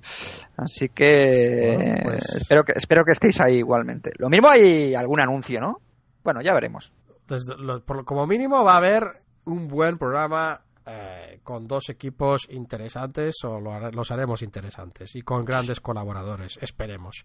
Antes de pedirnos, recordaros eh, mandar eh, vuestras sugerencias o comentarios a comentarios arroba raciondenva.com eh, que avisamos cuando publicamos, avisamos por Twitter, avisamos por Facebook, la cuenta de Twitter de Chechu que, que, que sigue estando activa, es arroba humo. Bueno, humo, humo no. Eh, arroba astrochechu, la mía arroba ración de NBAJ. También avisamos por Facebook, donde eh, podéis también, desde luego, entrar si queréis participar en la liga de eh, hoops de ración de NBA. Tenéis que pasaros por ahí o avisar a Dynasty Mode por Twitter o mandar un correo si, si es que eso nos funciona. Eh, nada más, esto ha sido todo. Gracias por acompañarnos y lo veremos con otro programa la semana que viene. Adiós. Hasta luego. Ración de NBA. Cada semana, otra ración.